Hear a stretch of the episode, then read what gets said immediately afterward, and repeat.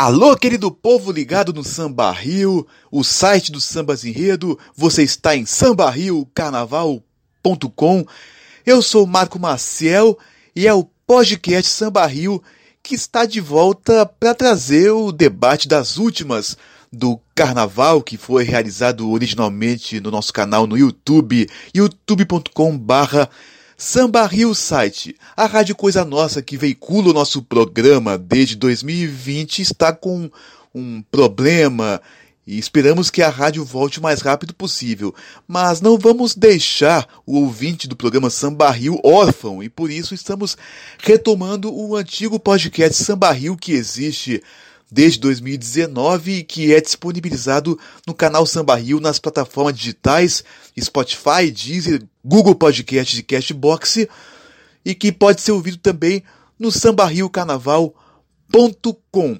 No debate, vocês vão ouvir as avaliações sobre os ensaios técnicos, as duas primeiras semanas dos ensaios na Sapucaí e também vamos repercutir as perdas de Severo Luzardo, carnavalesco da União da Ilha, e da grande porta-bandeira Maria Helena, que marcou época na Imperatriz Leopoldinense junto com seu filho Chiquinho, participam do debate. Este que vos fala Marco Marcel, mais Bruno Malta e Carlos Fonseca. Acesse sambarriocarnaval.com, siga arroba sambarrio site em todas as redes sociais e se inscreva em nosso canal no YouTube, youtube.com barra Samba Rio Site.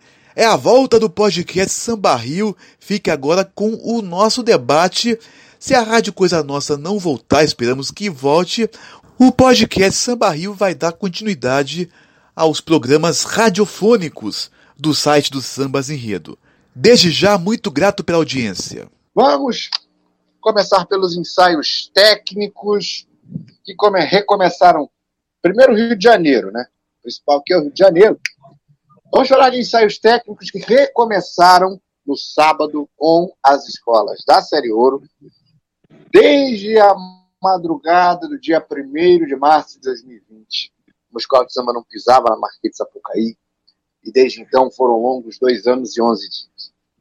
Em cima da hora, Império Serrano e Lins Imperial abriram os trabalhos dos ensaios técnicos. No Rio vai ser o seguinte: sábado, as escolas da Série Ouro, domingo, as escolas do grupo.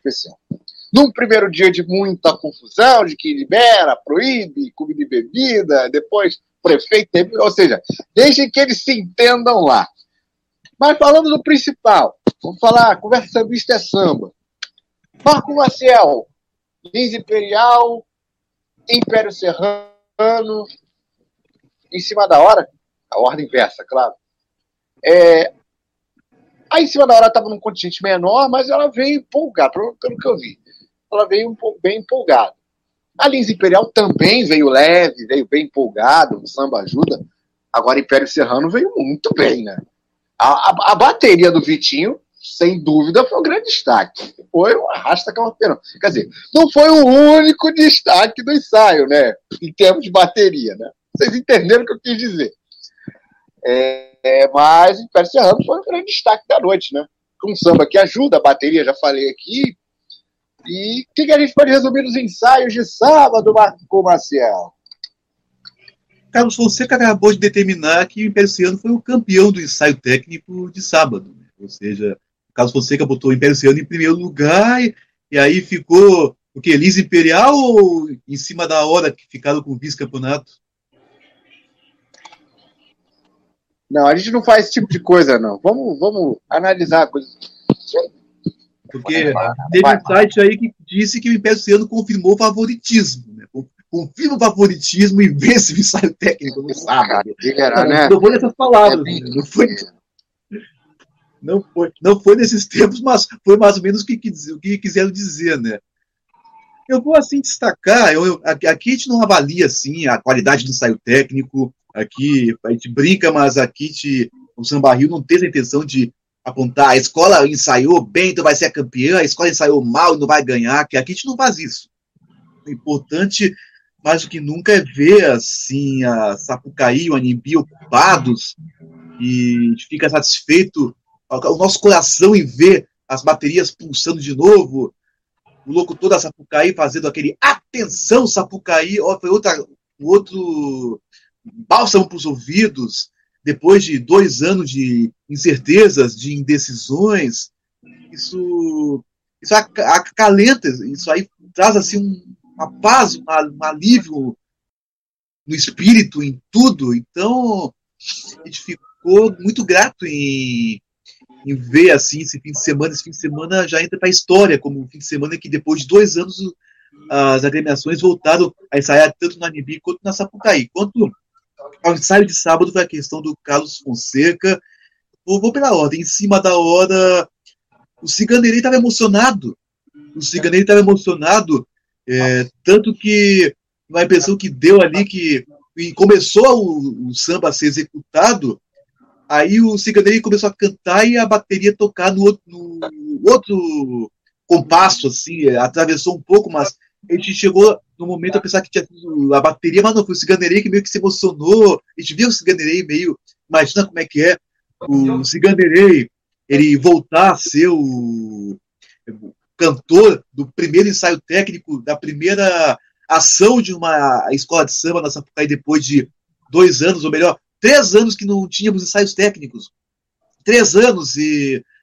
É, salvo aquelas confusões que ocorreram na questão de não, não poder levar alimento, não poder levar não sei o quê, é, pessoas é, ritmistas, presidentes de escola sendo barrados por gente meio que não conhecia muito o riscado da, da Liesa, acho que a Liesa botou gente para dar uma confusão, mas no fim o Jorge Perigeno pegou e, meio pressionado, acabou fazendo aquela declaração ali, tá tudo liberado, isso aí foi um mal entendido, não sei o quê, mas, mas vamos falar de coisa boa, vamos falar do, falar do que aconteceu, em cima da hora, e parecia assim, o contingente, é, não parecia tanta gente no, ensaio técnico em cima da hora, mas, a, mas agradou, um samba bom que passou em cima da hora, é, fazendo história, é, marcando as ações, do Carnaval do Rio voltando a Sapucaí, recebendo as agremiações depois de mais dois anos.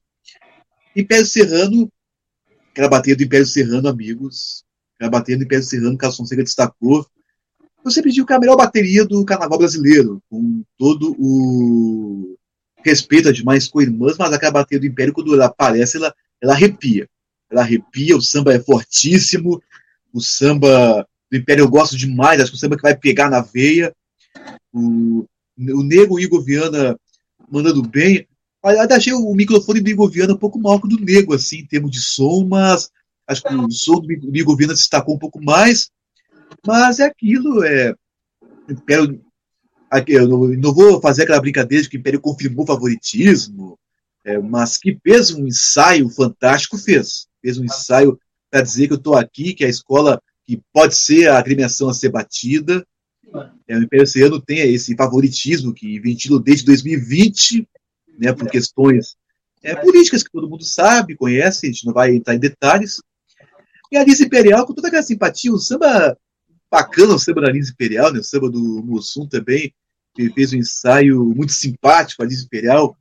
É uma escola que acho que tem tudo para permanecer no grupo, assim, porque vai ser a primeira missão do Império Serrano, é, do Império Serrano, da Lisa Imperial é permanecer um samba agradável, um samba funcional, e uma homenagem que o Mussum vai receber, então.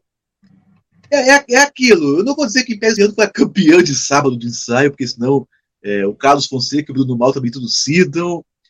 E é isso. O mais importante é ver as agremiações de volta para, enfim, olha, trazer um grande, uma grande carícia para todos nós que estávamos tão carentes de, de samba rasgando a pista da Sapucaí.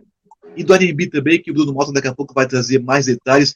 Afinal, Anembi, Bruno Malta, o famoso volta o cão arrependido, né? Que disse que queria mais saber de Anembi quando chegou o primeiro ensaio estava lá, né? Praticamente obrigado, eu fui. Praticamente, praticamente obrigado. Praticamente obrigado. Eu fui igual aquela, aquele cara daquele programa Polícia 24 Horas. Ela deu oito facadas no senhor e o senhor voltou com ela.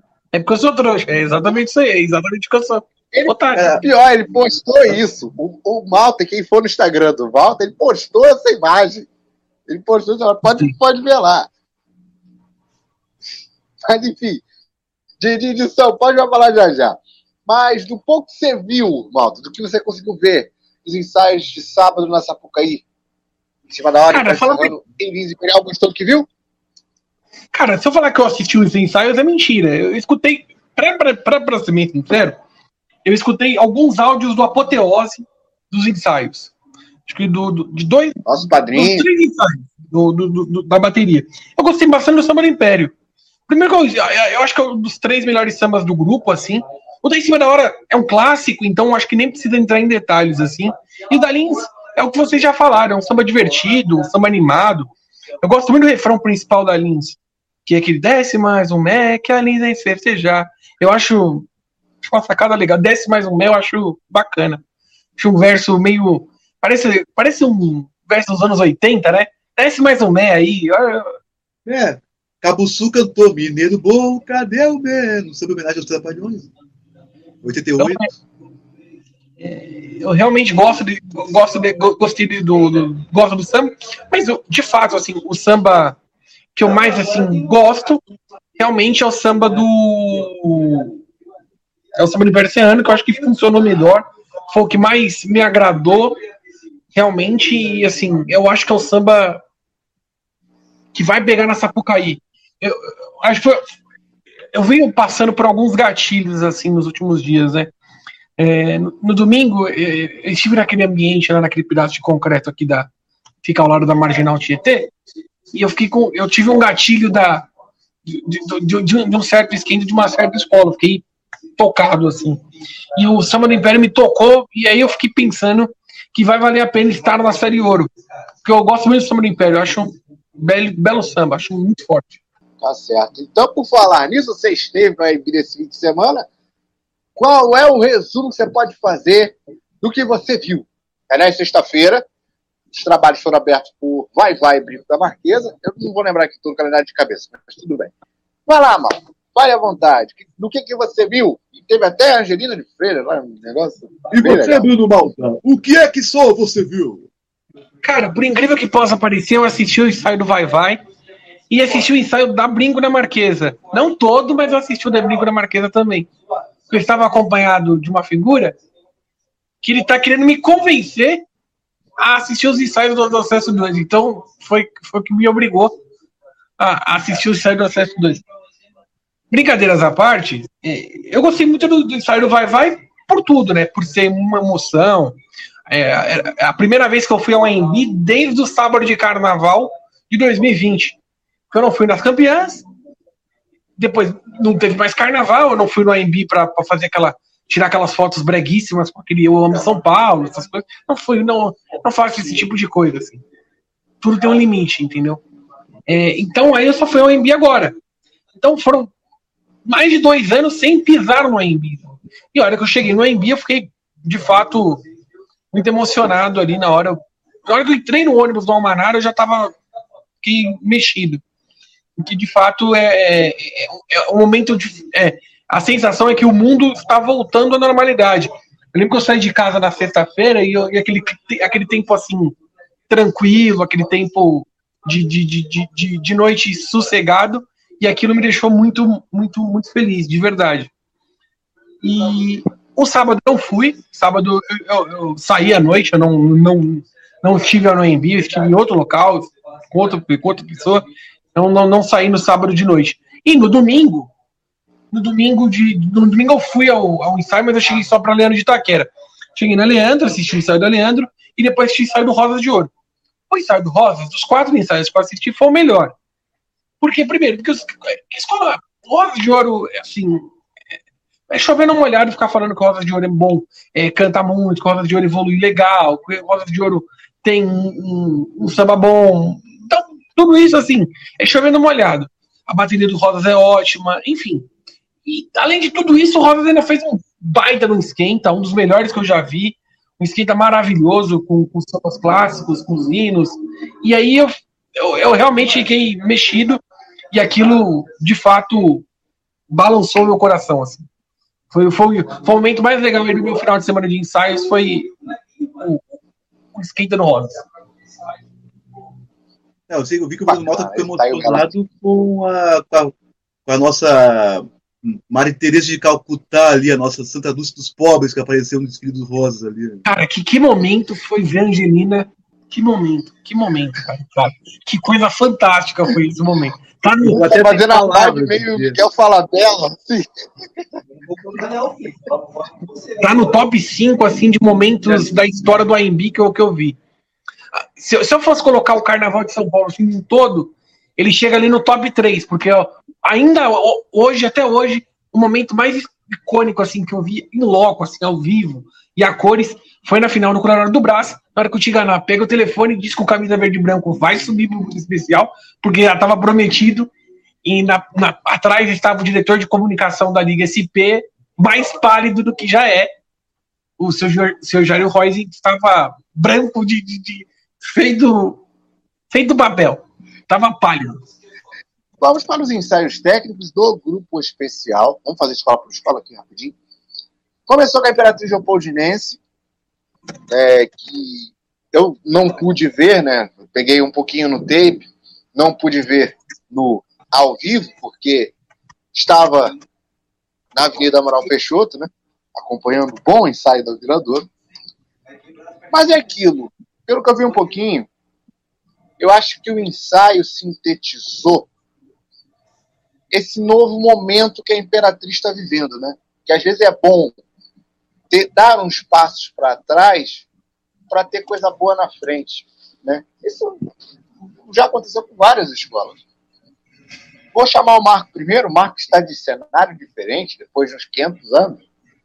Como é que tu viu esse ensaio da Imperatriz? É, eu vou começar falando assim, porque as transmissões, né? É importante. Não, ou melhor, acho que vou falar do ensaio depois a gente vai, falar, vai tocar nessa, nesse papo de transmissões. Né? Eu acompanhei é, pelo canal da, do Rio Carnaval, é, tanto que eu supliquei aqui, eu acho que atenderam meu pedido tal. Acho que o pessoal não vê a live de Samba Rio, mas tudo bem. O importante é que colocaram no ar um produto de qualidade mas a Imperatriz é aquilo, o samba. Eu tinha dúvida quanto ao samba, que o samba é bonito, o samba que o Gabriel Melo compôs. Gabriel Melo que esteve aqui na nossa live batendo papo conosco no ano passado. É, eu tinha dúvida quanto ao samba, que eu acho o samba até meio extenso, é um samba bonito, mas ele é um samba que até meio quilométrico. Mas acho que o andamento foi bom, gostei. O Arthur Franco, notei ele como se fosse uma espécie de primeira voz do Bruno Ribas era mais ou menos um apoio de luxo.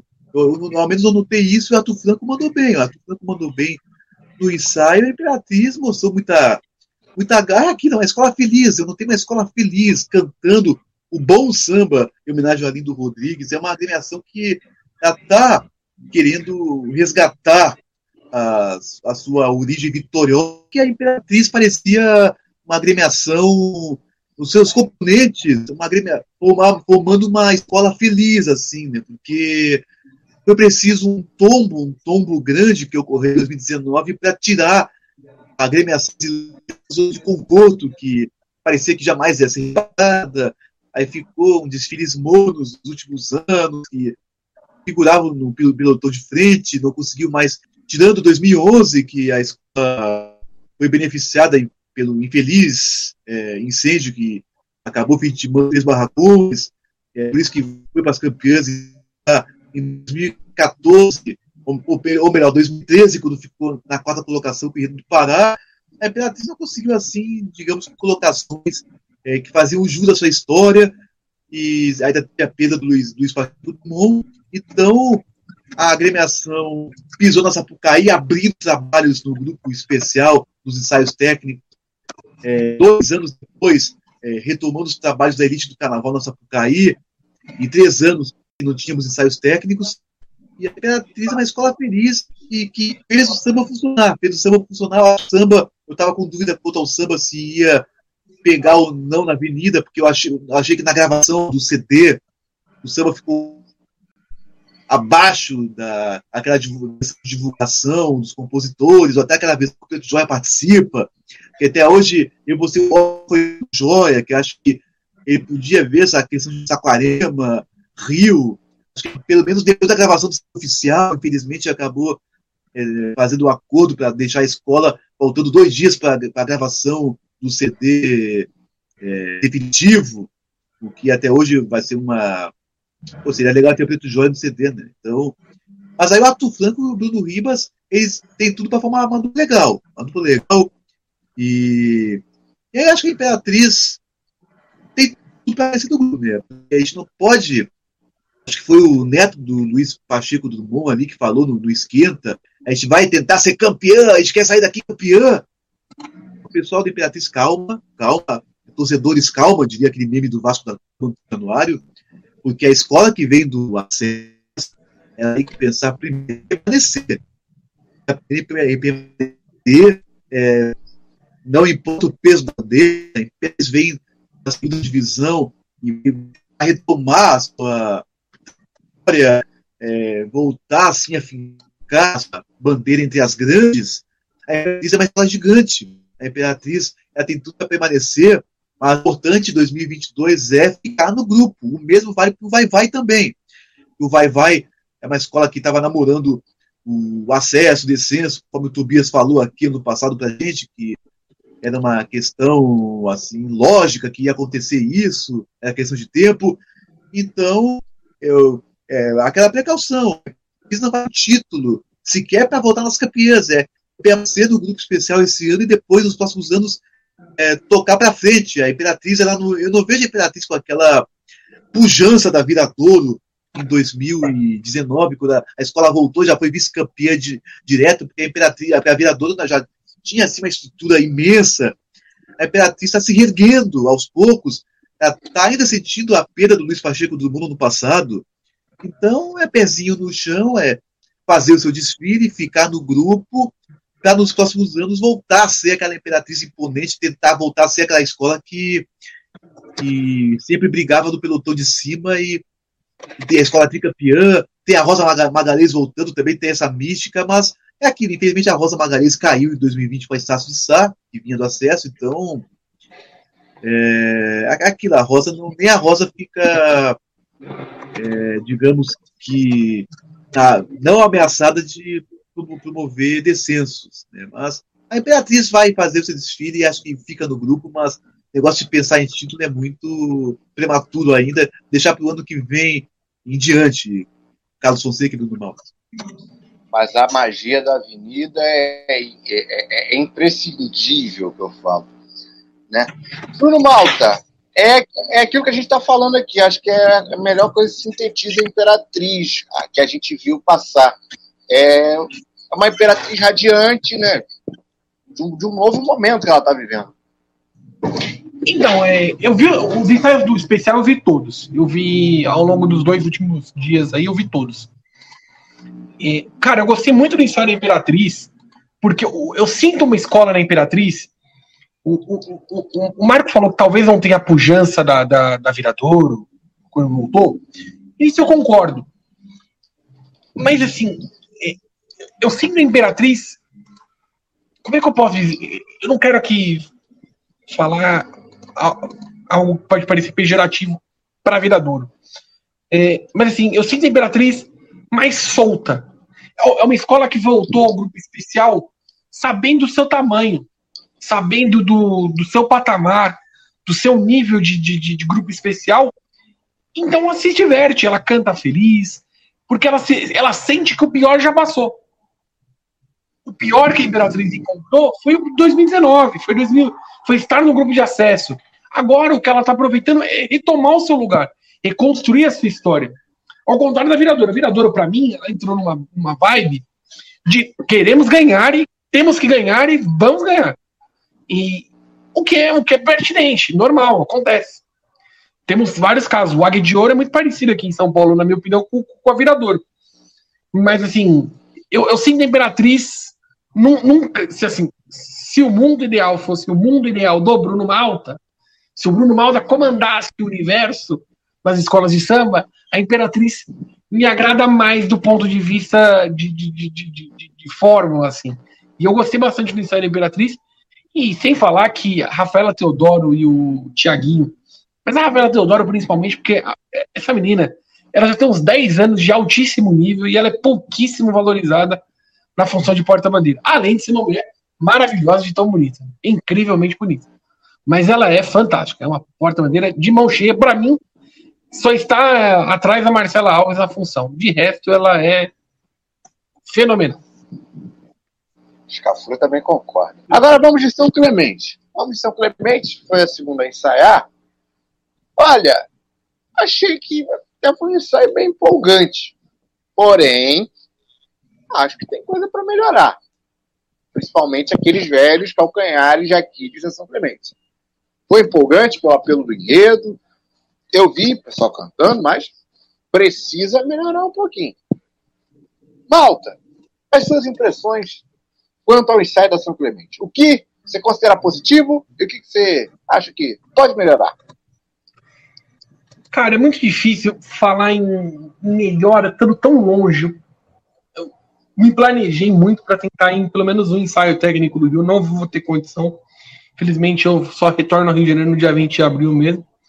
Plane... Tentei aqui, fiz conta, malabarismos financeiros, engenharias financeiras que dariam orgulho a Kleber Leite e companhia, mas infelizmente. Pedaladas fiscais? Pedalada fiscal, não. No máximo, assim, um reajuste de ajuste de caixa e etc., mas não deu. Fevereiro quebrou minhas pernas, essa é a verdade. Mas eu queria muito ir no ensaio técnico presencialmente, assim, no, no Rio, mas não vai dar. E é, é duro, mas assim, eu achei que essa mente tem os problemas de sempre, né? A escola pode cantar um pouco mais. Deu para sentir a escola meio assim, arrastada ainda. Mas eu gostei do rendimento do samba. A escola não cantou muito, mas assim, eu acho que ele passou bem, a bateria passou legal também. Eu acho que o, o destaque positivo para mim é, é, o samba. Eu acho que o, o, todo mundo tem as limitações do samba, a gente sabe as limitações. Eu, eu, eu expus aí em 338 mil caracteres todas as limitações que o Samba da São Clemente tem para mim, mas eu acho que ele rendeu legal, a bateria passou bem, mas eu acho que ele poderia ser melhor cantado pela comunidade. Eu acho que a escola em si poderia cantar mais o Samba da São Clemente. Mas assim, não achei. Achei legal, vai. Eu achei um ensaio divertido. No mínimo divertido. Uhum. Sim. E dá pra ver, né? Vimos lá o Ardinho no carro de som, o Adnet também estava empolgado lá, com, acho que o Arin 77, se não me engano, estava do lado do Arin 77. Então, foi sair empolgado, porém, pode melhorar. Você acha também isso, Marco? É assim, o, o, samba da São Clemente ele não me agrada muito. É aquele, apenas aquele samba funcional, aquele samba corretinho, um samba que a São Clemente deve, os seus componentes devem deve cantar sem muito problema, é, somando alguns problemas de harmonia que a escola possui. É, eu sempre peço que a São Clemente tenha assim sambas mais encorpados, mas o samba da São Clemente atual, o samba que vai homenagear o Paulo Gustavo, é um samba, a gente não nega que é a cara da escola é um samba que ele, ultimamente, a São Clemente anda apostando em obras assim, que é, é, meio que mesclam o emocional com aquela irreverência que a escola sempre teve, e esse samba da São Clemente para 2022, do Paulo Gustavo, é um samba que ele faz essa mistura. Então a São Clemente passou, fez um ensaio, eu achei correto, achei correto. Os componentes cumpriram seu papel, o samba, a homenagem ao Paulo Gustavo é, vai, vai ser muito bem feita. A gente espera assim um desfile emocionante. Mas em termos de canto do samba, ok, o samba ok passou também, o Leozinho, o Maninho mandado bem, o Maninho, inclusive, o Maninho estreando na Sapucaí como intérprete oficial, né? Depois de é, 10 anos que ele está com apoio na escola, é, o Maninho, pela primeira vez, pisou na Sapucaí como primeiro cantor, junto com o Leozinho, o Maninho esperando esse momento desde 2020, é, dois anos que o Maninho teve que esperar para ser o cantor oficial. Demorou um pouquinho para o Renatinho confirmar ali, né? É, tanto que quando o Leo, Leozinho Nunes ele veio na nossa live, aquela live que teve a Velar, teve o Tentem, o Tentem Júnior, é, o Leozinho chegou a dizer que. A farofa todo, do sambarrinho. Aquela farofa, aquela live é um, um surto coletivo, aquela live, né? Aconteceu de tudo, até entrevista com Santo Avelar, cara. Até Santo Avelar, cara, vendo aquela papagaiada lá, né? Mas, enfim, o Leozinho Nunes ele foi questionado sobre. Né, porque vai, vai ser você e o Maninho, aqui todo mundo dizia. Aí o Leozinho, não, não, Bruno Ribas continuou com a gente, Bruno Ribas, a Graça, ninguém saiu da escola ainda, mas o Leozinho meio que ele tinha essa informação de que o Bruno Ribas e a Grazi iam continuar, mas todo, tudo que já indicava que ia ser ele e o Maninho. O Maninho já era assim, desde é, depois do Carnaval de 2020, desde o começo da pandemia, o Maninho já estava assim, confirmado, é, meio que de forma não oficial, faltava o Renatinho chegar e dizer, é, mas o Renatinho tem, tem aquele jeito meio peculiar de se comunicar, assim, né? Então. Peculiar é uma bela palavra, viu? Bela expressão. Enfim, o Maninho fez a sua estreia como cantor principal, tá? Entre outras personalidades, estava tá, lá o Adnet, é, que não é o compositor do samba vitorioso, mas estava lá cantando com, com, com, alegria. Alexandre Araújo também, que já é um compositor das antigas, um componente antigo da São Clemente. Eu não vi se estava lá o Eugênio Leal, não sei se o Eugênio Leal, não consegui perceber ele. Não, tá Eugênio, Eugênio Leal Ai, estava em São Paulo, uma péssima companhia aqui de um, de um integrante dessa live. É, termina tá falando com assim, continua, Marco. Termina com, termina com do Nascimento, começa com Bruno Malta. É, então, o testemunho, Eugênio Leal estava se esbaldando com o Bruno Malta lá na, no. É, e acompanhando a São Clemente, viu? Estava toda hora no, no Instagram olhando para ver como é que tava. Na sexta-feira teve uma aula do Vai Vai que passou com umas camisas amarelas e calças pretas. E aí ele tirou foto, olha aqui a São Clemente no AMB, todo feliz. Grande figura. Então é isso, a São Clemente fez um ensaio correto, o samba passou ali, samba simpático, o Milton Cunha na, na transmissão da Liesa é, pelo canal Rio Carnaval devia estar orgulhoso que o Milton Cunha foi o mentor desse enredo, ele que deu a ideia de tirar o Ubuntu para botar em homenagem ao Paulo Gustavo, e São Clemente fez, fez o seu papel no ensaio e vamos ver se vai evitar aqueles 9.7 ali, que infelizmente a escola acaba levando, é porque os erros que a São Clemente comete, que todo mundo comete também, para os jurados, a São Clemente é um peso maior, né? Mas a São Clemente fez o que tinha que fazer. Vamos falar da Portela. Vamos falar do Azul e Banto. Olha, eu tô mais simpático com esse samba. E depois do ensaio, domingo, eu já tô vendo ele melhores olhos. Não sei se é a expressão mais correta assim de ser. Mas eu fiquei um pouco mais simpático com esse samba, porque a escola berrou. A escola berrou. Marco, você que já levantou a cabeça aí, isso é da Portela, você teve a mesma, você teve a mesma impressão? Acho que o samba funcionou bem. Olha, é, é aquilo, né? O, a Portela ela já tinha esse samba, é, a convicção de que o samba seria esse é, desde antes da escolha, desde muito antes da escolha, enquanto que todo mundo, é, nós da bolha, torcedores, internautas que não acompanham o dia a dia da escola, assim, em loco, é, apostavam, não, o Samir já ganhou, o Samir vai ser o samba, é, tem que ser o Samir. Enquanto isso, a Portela estava preparando o terreno para essa obra, essa obra é uma obra complexa, uma obra complexa. Esse samba da, da Portela é um samba que ele é difícil de ser cantado tanto pela, pela letra, com muitas expressões, como também a melodia do samba eu acho complexa. É um, é um samba que às vezes é até meio que se embaralha um pouco assim as questões, os compassos melódicos, aquele raiz imponente da primeira semente, eu acho deslocado do resto. É, o, o refrão do meio, eles tiveram que tirar toda aquela melodia da primeira passada e deixar só a, a volta do refrão como a melodia mais alta, definitiva. Né? Nota mais alta. Sim, sim. É, o Bruno Malta dizia que o, o, o refrão do meio do samba da Portela é um refrão que é cantado para dentro. De tão é, complexo que é, você não consegue soltar aquela melodia daquele, daquele refrão. É, é, o lá Colofé, tem batucada do aê, pra minha gente de fé. Aê, aê. Acho que o Bruno Malta quer falar nesse sentido aí, que você não consegue explodir com esse refrão, que é bonito de se ouvir, mas de cantar, de alguma funcionalidade na avenida, é, você já fica assim em dúvida. Mas aí você ouvindo a escola passando no ensaio, a tabajara do samba é, arrasando com um andamento fantástico, ali, muito, muito valente. É, pode parecer acelerado, assim, um pouco mais acelerado que a gente costuma a Tabajara, que é uma bateria cadenciada, mas pro samba pegou bem, pro samba pegou bem. É, o samba passou é, riscando o chão com garra e fazendo a porteira crescer. Porteirense saiu daqui orgulhoso, saiu da Avenida Domingo orgulhoso, imaginando que é, o samba, que se tinha alguma dúvida, ele vai, ele vai pegar pelo ensaio, ele vai, ele vai pegar no, no dia do desfile.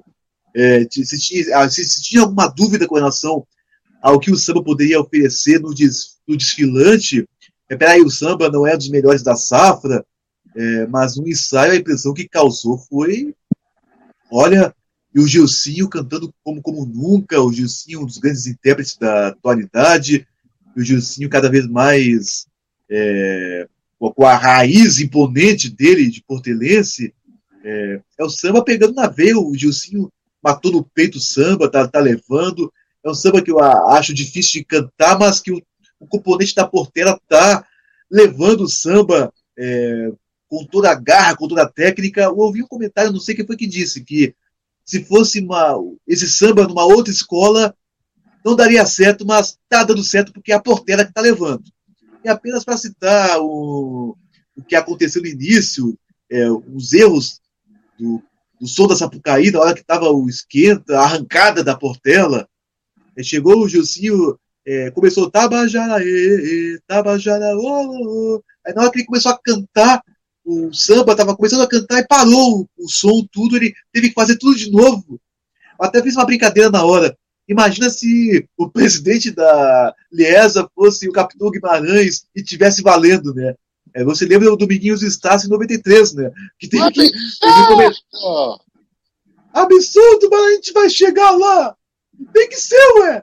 E, olha, eu me, me lembrei disso na hora. Imagina se estivesse valendo, né? Imagina se fosse o Dominguinhos com o Capitão Guimarães em 93. Ainda bem para o Gilcinho e para a Portela que era ensaio técnico, porque aconteceu exatamente a mesma coisa. O som começou a cantar, o, o samba ia ser, começar a, a ser entoado, aí parou todo o som e aí tinha que interromper tudo. Aí a Estácio teve que começar o desfile com 6, 7 minutos. Aí a Estácio perdeu o resto do desfile por conta desse, desse acontecimento. Mas a porteira aconteceu algo similar, mas ainda bem que foi no ensaio técnico, que não aconteça do som da Sapucaí falhar na noite do desfile oficial, quando tudo estiver valendo. Caso Sonhar não, não custa nada. Pagar nessa magia. Era tudo o que eu queria para esse carnaval. Som da Sapucaí não falhar é sonhar, não custa nada total. Assim, é milagre, seria um milagre. É, Diego Malta... não funcionar, é, é, passar sem não funcionar é o, é o muro de nome. É. Ali é um, a, a possibilidade. Bruno, Bruno Iodo Nascimento. Peraí. A possibilidade do som da Sapucaí um dia ser melhor é a mesma do que eu casar com aquela pessoa. Aquela, Bruno Mal. Você sabe quem é. Mas, enfim. É, sabe quem é. é fazer um duelo, o não duelo de musas não precisamos citar nomes. Não precisamos citar nomes. Mas vamos falar de Portela. Ao povo de Oswaldo Cruz e Madureira, fazendo um trocadilho aqui, mostrou sua raiz imponente na, na pista, né? Cara, é, eu tenho, uma, eu tenho um amigo meu, vocês, os dois devem conhecer, chama Pedro Menezes. Ele escreveu um tweet no ano Pedrinho. passado, 2020, que para mim é um tweet assim maravilhoso. Assim. É, depois de ver o ensaio da Portela, o povo cantando, com a bateria bem afinada, com o carro de som trabalhando muito bem o samba, eu tenho que dizer, o samba é ruim. O samba é muito ruim o samba na Portela não é é muito ruim. O samba na Portela é muito ruim. Assim, pode passar maravilhosamente bem no desfile porque a escola canta pra cacete. Eu, eu tenho um amigo nosso aí do nosso grupo, que tanto o Carlos quanto o Marco fazem parte, que, pô, eu já falei pro cara, a Portela, no, no ano que eu estive na Sapucaí, a Portela foi uma escola que melhor desfilou, assim, em termos de escola, de chão e tal. Escola desliza. Escola desliza, cara. É uma, delícia ver a Portela desfilar. O samba, o samba com a escola é sempre, uma, é sempre um prazer, porque é uma escola que canta leve, canta solto. Nossa, é muito ruim. O, o refrão do meio da portela é inclassificável. Assim. É, é uma das piores coisas que eu tive o desprazer de ouvir. É o refrão do meio da portela. Com todo respeito as pessoas que eu, eu tenho muito carinho pelos compositores. O Vanderlei Monteiro é um cara que tem muito, muito mérito aí nos sambas da Portela para trás, 2012, 2013. Mas esse aí levou tudo. O refrão do meio é muito ruim. O, as duas estrofes são uma listinha tá mais safada de possível. A única coisa assim que eu acho realmente aceitável é o refrão principal. E não é pela letra, porque a letra é um horror, um horror. Mas eu acho a melodia do refrão principal gostosa, assim. Mas de resto, muito ruim. De fato, assim, eu entendo, eu entendo os elogios que ele recebeu, porque a escola cantou, de fato, a escola berrou o samba, mas o samba é, é, é muito, muito ruim. Muito ruim.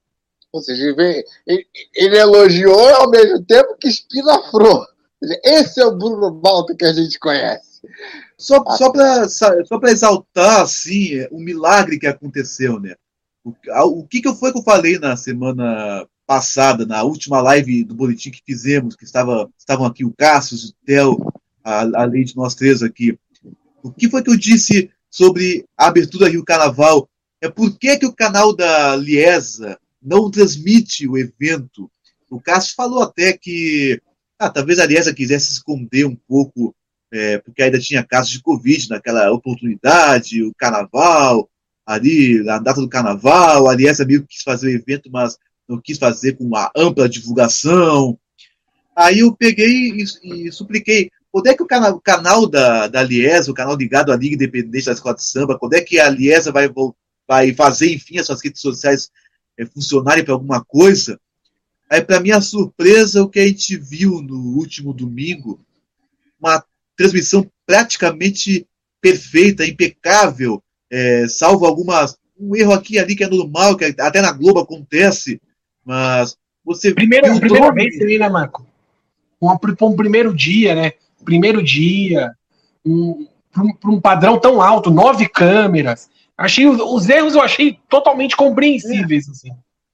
Sim, o erro aqui ali, a, a repórter, tinham três repórteres ali na, na pista ali que às vezes não ouvia o Milton Cunha, mas, mas aí ouvia depois. É, uma fa falta de retorno, outro que é comum, acontece em todas as emissoras, inclusive na Globo, mas tudo deu certo, tudo deu certo aquela transmissão, primeiro dia ali, é, o drone sobrevoando a Sapucaí, é, quando que a gente pensou que tinha ver drones é, transmitindo ensaios técnicos, drones fazendo aquela tomada aérea da Sapucaí, é, e, e, ensaio técnico, que a gente sempre acostumou a, a ouvir, por exemplo, na Rádio Arquibancada, que transmite tudo, a Rádio Arquibancada que segue fazendo seu trabalho assim com muita garra, com muito esforço, mesmo sem a estrutura que a, a Liesa tem, é, com todo aquele esforço que o Chico Frota e o Anderson Baltar fazem, ali a Rádio Arquibancada continua com o seu público fiel, então, mas a Liesa tem seus aparatos, a Liesa tem patrocinadora,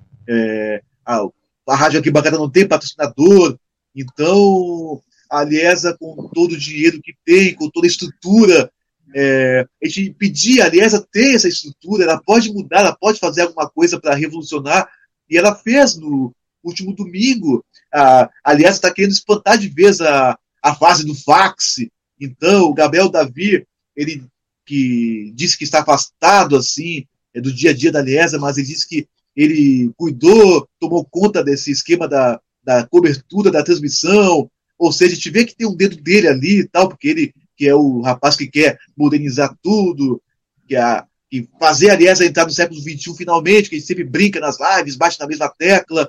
Então, você vê assim o drone sobrevoando e fazendo aquela cobertura. É você vê a letra do samba, vamos ouvir a letra do samba e passa a letrinha correta ali, que nem, que nem na Globo. Olha, a gente tinha que tirar o chapéu. Parabéns para a o Milton Cunha, é, aquele mestre de cerimônias que é, ele é nosso Arlequim, a gente brinca que ele é nosso Arlequim é, do vivo, do carnaval, o Milton Cunha, o Arlequim personificado, ele fazendo. É, ele sendo o narrador e ele mesmo fazendo um comentário aqui ali, que não tem comentarista de ensaio técnico. Isso é outra coisa que você também destaca, que não tem um comentarista de ensaio técnico. A Rádio Arquibancada botou a sua equipe para sempre comentar, como sempre falar, ah, isso aqui está errado, outra coisa aqui tem que mudar, aquela parte não está cantando, mas também, aliás, faz aquela cobertura é, corporativista, é imparcial, né?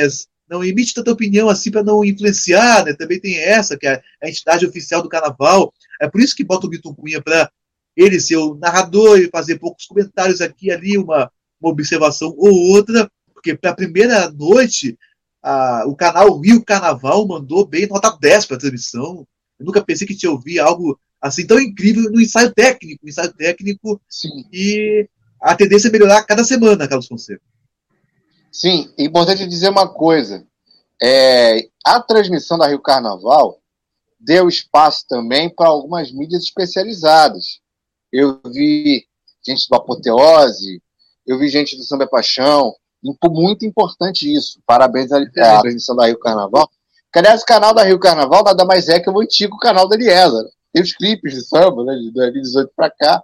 Eles deram uma maquiada né, e transformou no canal da Rio Carnaval, Eles mas colocaram realmente a, nova, a nova marca, a nova marca do Carnaval da Sapucaí, que é o Rio Carnaval, aquela marca ali que aos poucos a gente está se acostumando com aquele Rio Carnaval, é, todo aquele colorido ali, que o Bruno Malta ele enalteceu ali a marca ali, ele gostou, a gente está se acostumando, é aquela fonte que, de tanto que aparece ali para nós que somos é, quem acompanha com mais afinco a festa, a gente acaba no fim, nossa, nossas retinas acabam se uh, adequando a tudo isso. O Bruno Malta gostou da marca, e aos poucos também estou começando a gostar também.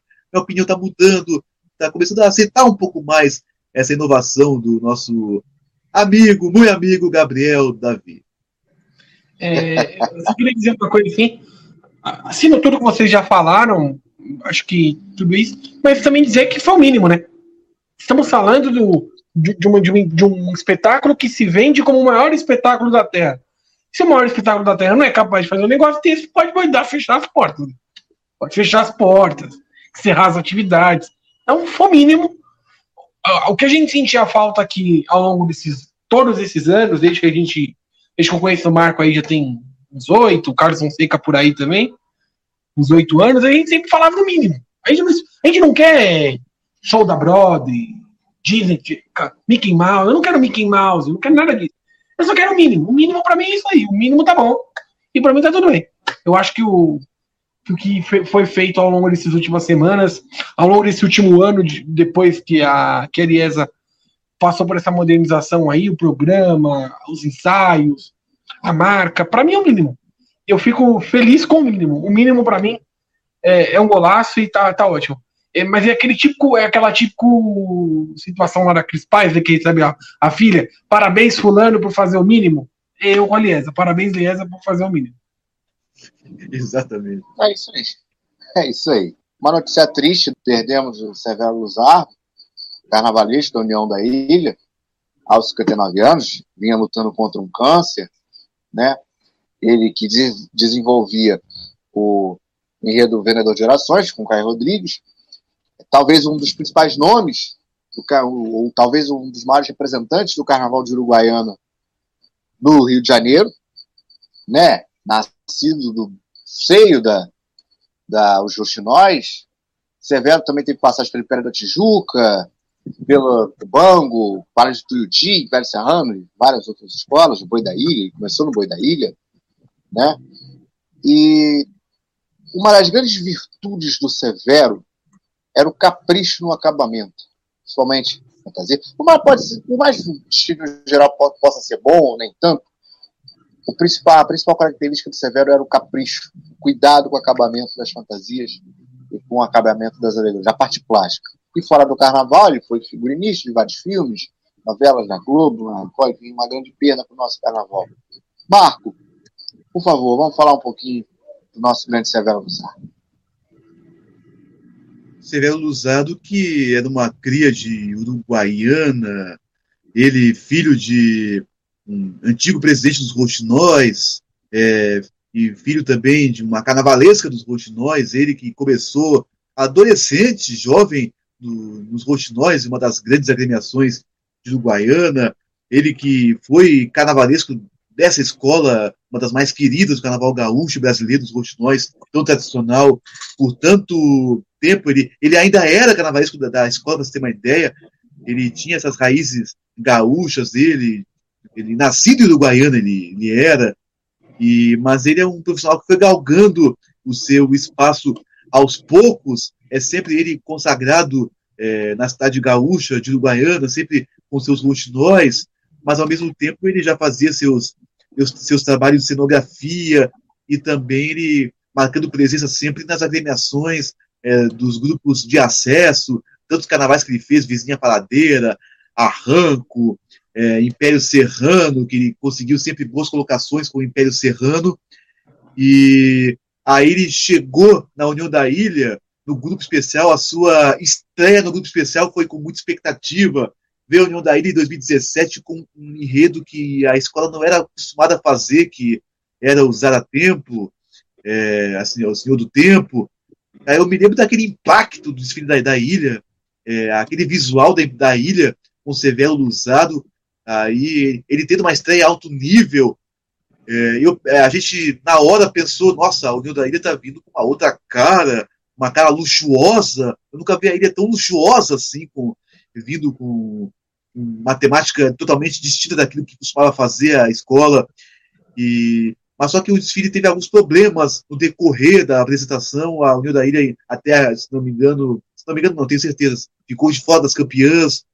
Mas aquele impacto da abertura da União da Ilha tão imponente, é, tão bonita assim. Oitava colocada. É, oitava colocada, faltou um pouquinho, mais um pouquinho para ficar no G6 mas aquele, aquela, aquela coisa assim, faltou aquele algo mais para a escola chegar, mas em termos visuais, o, o Severo estava deixando claro que, olha, ele estava chegando para ficar, para conseguir assim uma, uma boa sequência. Uma pena que a, que a União da Ilha já estava começando a passar por problemas assim, tanto de estrutura quanto de política, que ia tornar um trabalho assim de qualquer carnavalesco é, e que viesse assim tentar fazer alguma inovação, tentar fazer um trabalho que merecesse colocações melhores. Uma pena que, pelo que a ilha se desenhava, a ilha acabou, infelizmente, parando onde ela está, tanto que o Severo Luzado acabou deixando a escola exatamente naquele 2020,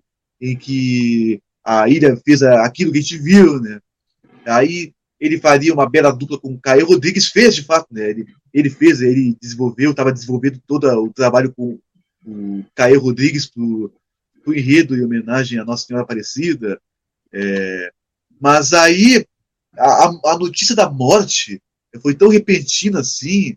É, morre Severo Luzardo, é, as notícias pipocando, a gente não acreditava, a gente achava que era fake, porque ninguém sabia que ele estava doente. Ninguém sabia, foi, foi assim, né? Sabe aquela notícia que te, no estado você vai parar no teto, assim, que não acredita, que pensa que é mentira, pensa que é fake, pensa que ah, mal entendido? Foi, foi a intenção, o que a gente é, teve de percepção na, na, naquela manhã, começo, começo da tarde, foi sábado agora, se não me engano, né? Foi sábado que foi comunicada a morte dele, né? Foi anunciada. Então, a gente ficou né, embasbacado, a gente não, não, não, acreditou né, que o Severo Luzado, que é um profissional que tinha tudo para ter novas experiências no grupo especial, ele que estava pegando assim um pouco, é, tinha voltado para a União da Ilha para tentar reerguer a escola com o retorno do Ney, do Ney Filades na presidência, é, fica assim uma perda irreparável o carnaval do Rio, do Rio Grande do Sul, é, Uruguaiana perde talvez o seu maior carnavalesco, um dos seus maiores representantes da folia de Uruguaiana. É, tantos anos, tantos, é, mais de 40 temporadas dedicadas aos roxinóis.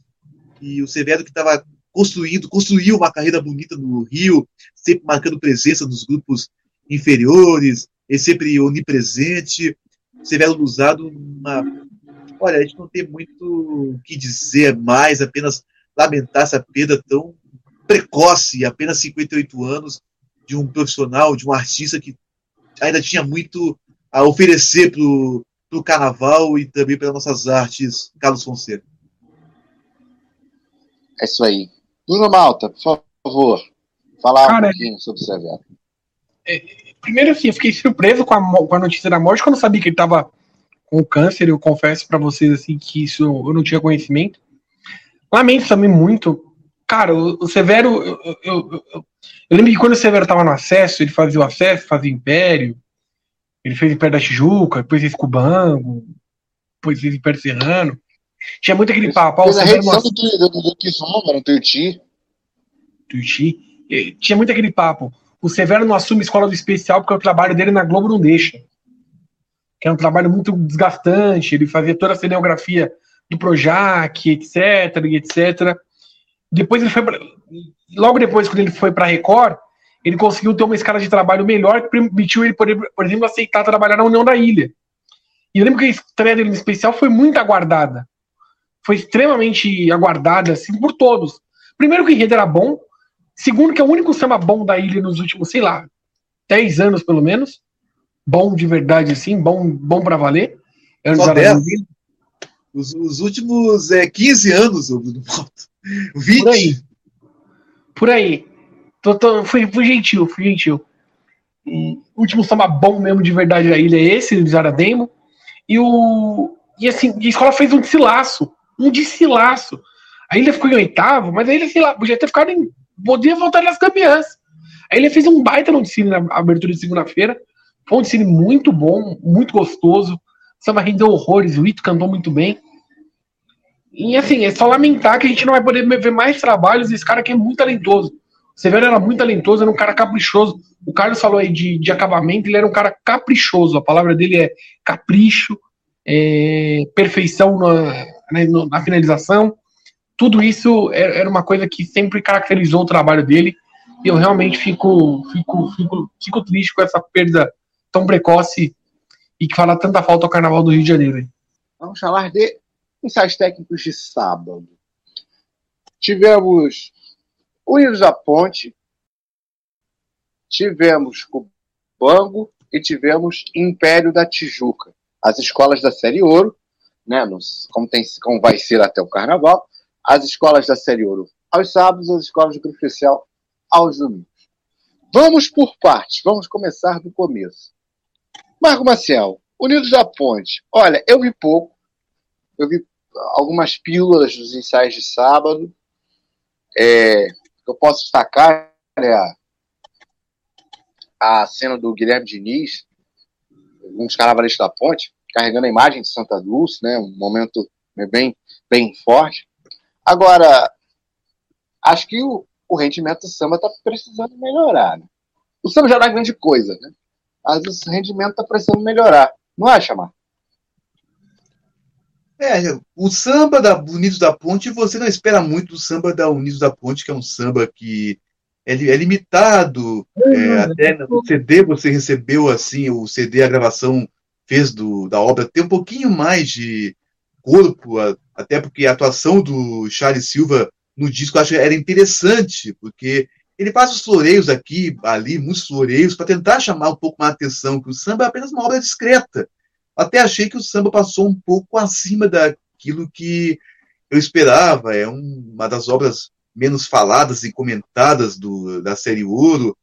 Mas a Unisa Ponte fez um desfile, um, um desfile, perdão, um ensaio é, sim, simpático, fizeram a sua parte, porque a, o grande desafio e o grande objetivo da Ponte é permanecer no grupo, no, na série Ouro, seguir na, na Sapucaí, e no ensaio, pelo menos, a Ponte procurou seguir o seu papel ali de tentar é, fortalecer o canto.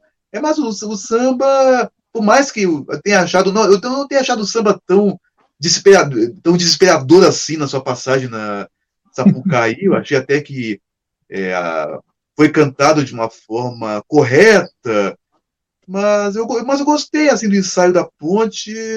O samba, não é daqueles que vai levantar a escola, tentar uns, uns arroubos, assim, de quem sabe brigar pelas primeiras posições. Mas a Ponte fez a sua parte, fez a sua parte, passou e só. E só. Não tem muito o que falar sobre a Ponte, não. O, objetivo da escola é permanecer na passarela do samba e gostei da bateria também. A, a, bateria da Ponte eu sempre achei uma das mais legais, assim, do, do carnaval do Rio de Janeiro. É, a, eu estava ouvindo assim, eu, acompanhei da TV, da TV, mais a cobertura da Rádio Arquibancada, que transmitiu os ensaios de sábado, e pelo que eu vi, eu estava gostando, tem, tem balanço bom, é uma das baterias que eu mais gosto do Carnaval Carioca, a Unidos da Ponte. Em termos de canto e de bateria, acho que não vai ser o problema da, escola, não. Eu temo pelo samba e, é, e tal, pela estrutura. Acho que a ponte é da. A, ponte sabe que é do segundo escalão do grupo, então, então eu creio que a ponte fez o seu papel. Fez esse papel, cantou e tomara que seja ainda melhor no desfile. Tá certo. Aliás, a, a bateria é importante muito bem destacar, pontuar, né, que foi a estreia do mestre Branco Ribeiro. Né, a Ponte tinha até meses atrás tinha o mestre Leonardo Jorge, né? E aí houve, houve essa troca, o Branco Ribeiro praticamente estreou, né, no ensaio técnico. E foi legal lá, o Vitinho, que é mestre, atualmente mestre bateria do Império Serrano, foi lá, deu uma força, deu um abraço no, no Branco Ribeiro, foi uma, uma cena realmente muito legal. Bruno Malta, viu alguma coisa da ponte? E se viu, gostou ou precisa melhorar? Cara, é, eu não gosto do samba, cara. Quer dizer, não é que eu não gosto do samba. Eu acho o samba horroroso. Essa é a grande, essa é a grande verdade. O, o, samba é muito fraco, é muito fraco, muito abaixo do que, do que eu espero até do grupo de acesso do Rio de Janeiro. Eu acho que o Rio de Janeiro tem uma safra legal no acesso, mas esse samba da ponte não me desce, assim, não me desce de jeito nenhum. E, e, pior que eu tô com o refrão dele na cabeça já há um tempo, assim, anjo de amor, luz que me guia, Santa Dulce dos pobres Maria. Bruno, Bruno, rapidinho, o que, que você acha do verso a ponte entre a divina proteção sabe, é, é, muito difícil esse samba, realmente. Eu, eu, eu, eu, venho nos últimos, sei lá, um mês, eu venho há mais ou menos um mês é, processando a informação que eu vou assistir o Distrito do Acesso no Rio de Janeiro, eu não vou assistir grupo especial, e eu venho tentando mergulhar um pouco mais do Acesso, mas toda vez que vem a ponte na minha playlist, dá um bloqueio, porque eu não gosto, eu não consigo, eu pulo o samba, eu acho muito fraco. Mas assim, eu, eu, eu vi um vídeo do Apoteose, Apoteose, Apoteose, acho, mas eu não tenho certeza. Que eu gostei do andamento do samba, acho que o, o destaque do marco da bateria é, é muito interessante, porque eu realmente achei o andamento legal assim, eu não posso avaliar se cantou, se não cantou, porque no sábado eu, eu, eu, eu saí mais ou menos no horário, eu estava em casa né, né, no sábado à noite. E, mas assim, eu, eu realmente ah, não gosto do samba. Então, o meu destaque maior assim foi pro andamento. O vídeo que eu vi, eu achei um andamento interessante, digamos assim. Vamos passar para acadêmicos do Cubango. Olha, primeiro, primeira curiosidade, depois eu quero fazer o destaque. Curiosidade que a Cubango esquentou com o samba campeão do enredo que não foi para a Avenida. Sim, o carro de som cantou o samba do Anileco Bango. Né? Fica, fica como essa curiosidade. Ah, sorte que o Tuidi não repetiu. E era melhor do que o samba que está atualmente. Quero deixar isso bem claro. O Anileco Bango era melhor do que o samba que, que está atualmente como enredo da ponte. Da, do Cubango, perdão. Tá bom. O Malto que está dizendo. Mas é, eu vi também destaque aqui que eu consigo, eu só, só vi algumas pílulas de sábado, eu tenho que destacar uma coisa. A escola cantou demais esse samba. A Cubango cantou demais. Impressionava o canto, a evolução da, da escola. Que o samba era, samba ajuda, né? É um samba muito bom sobre Chico Xavier. Mas o que a escola cantou no sábado foi brincadeira brincadeira. Marco Maciel, suas impressões sobre, sobre o ensaio técnico da Verde Branca de Niterói. ao contrário do samba da Ponte, que é um samba limitado, que o componente tem que se esforçar para cantar, e o componente da Ponte até que fez a tarefa direitinho, o samba da Cubanca é fantástico. O samba da Cubanca é fantástico. Eu acho que eu vou discordar um pouquinho do meu amigo Bruno Malta. Tudo bem com o Nilé Cubango, é um samba que eu achava legal, aquela, que é aquela cabeça dos orixás, dos orixás, dos orixás. É, é maneirinha, mas é, é um samba bom, gostava, mas esse samba, é, em homenagem a Chica Xavier, eu acho mais forte ainda, mais forte ainda, até porque é aquilo, a Cubango, fazer samba bom, a escola está mais que habituada, está mais que habituada, o componente eu, eu, da... Eu vinha pensando, eu estava pensando, quando você começou a falar do Cubango, desculpa interromper você, Marco, perdão. É, é, à vontade, Bruno é, eu tava pensando qual foi o último samba que da Cubango que não foi bom. Porque assim, você pode falar que o samba do mar, a fantasia, do banho de mar, a fantasia, não era assim um sambaço, sambaço, sambaço, sambaço. Mas era um samba legal. Era um samba que. Mas o samba na versão concorrente era muito bom, era um samba legal de você escutar. Depois veio o samba do João Nogueira, que eu acho brilhante, eu acho fantástico, eu acho realmente fantástico.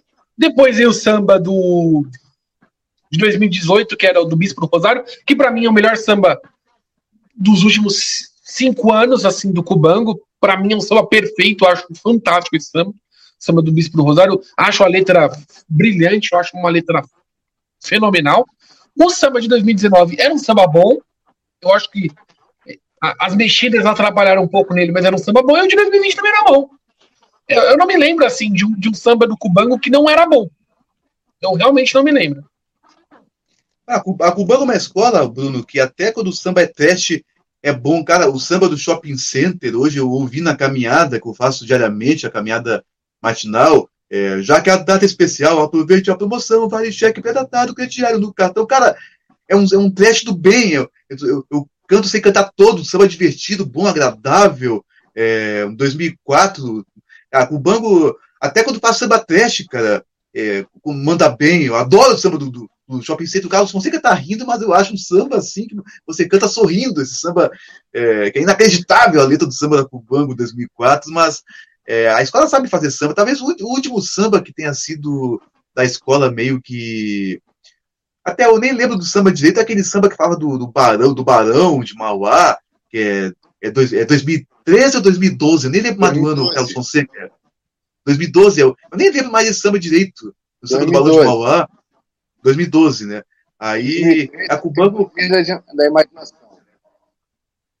Tá, tá esses sambas, eu nem, nem lembro direito desses, desses sambas. Tanto que a Cubanco meio que, a partir de 14, quando fez, voltou a fazer sambas afro, que retomou, né? Retomou essa, esse caminho do sambas afro.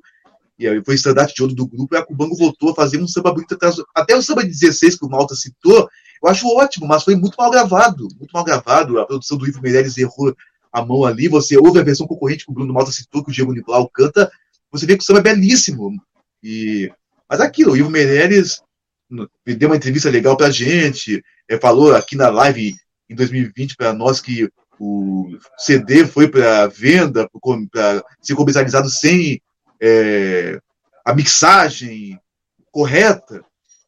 Mas, mas é isso. Mas voltando a 2022, o samba é muito bom. O samba da Chica Xavier, um samba forte, encorpado, tal, tal qual os últimos sambas da escola, o, a, mas porém a, a Cubango cantou tanto samba, tant, tanta garra, energia, que a Cubango, os componentes sequer deram, deram bola para os problemas no sistema de som da Sapucaí. Era uma microfonia insuportável que você ouvia durante todo o ensaio.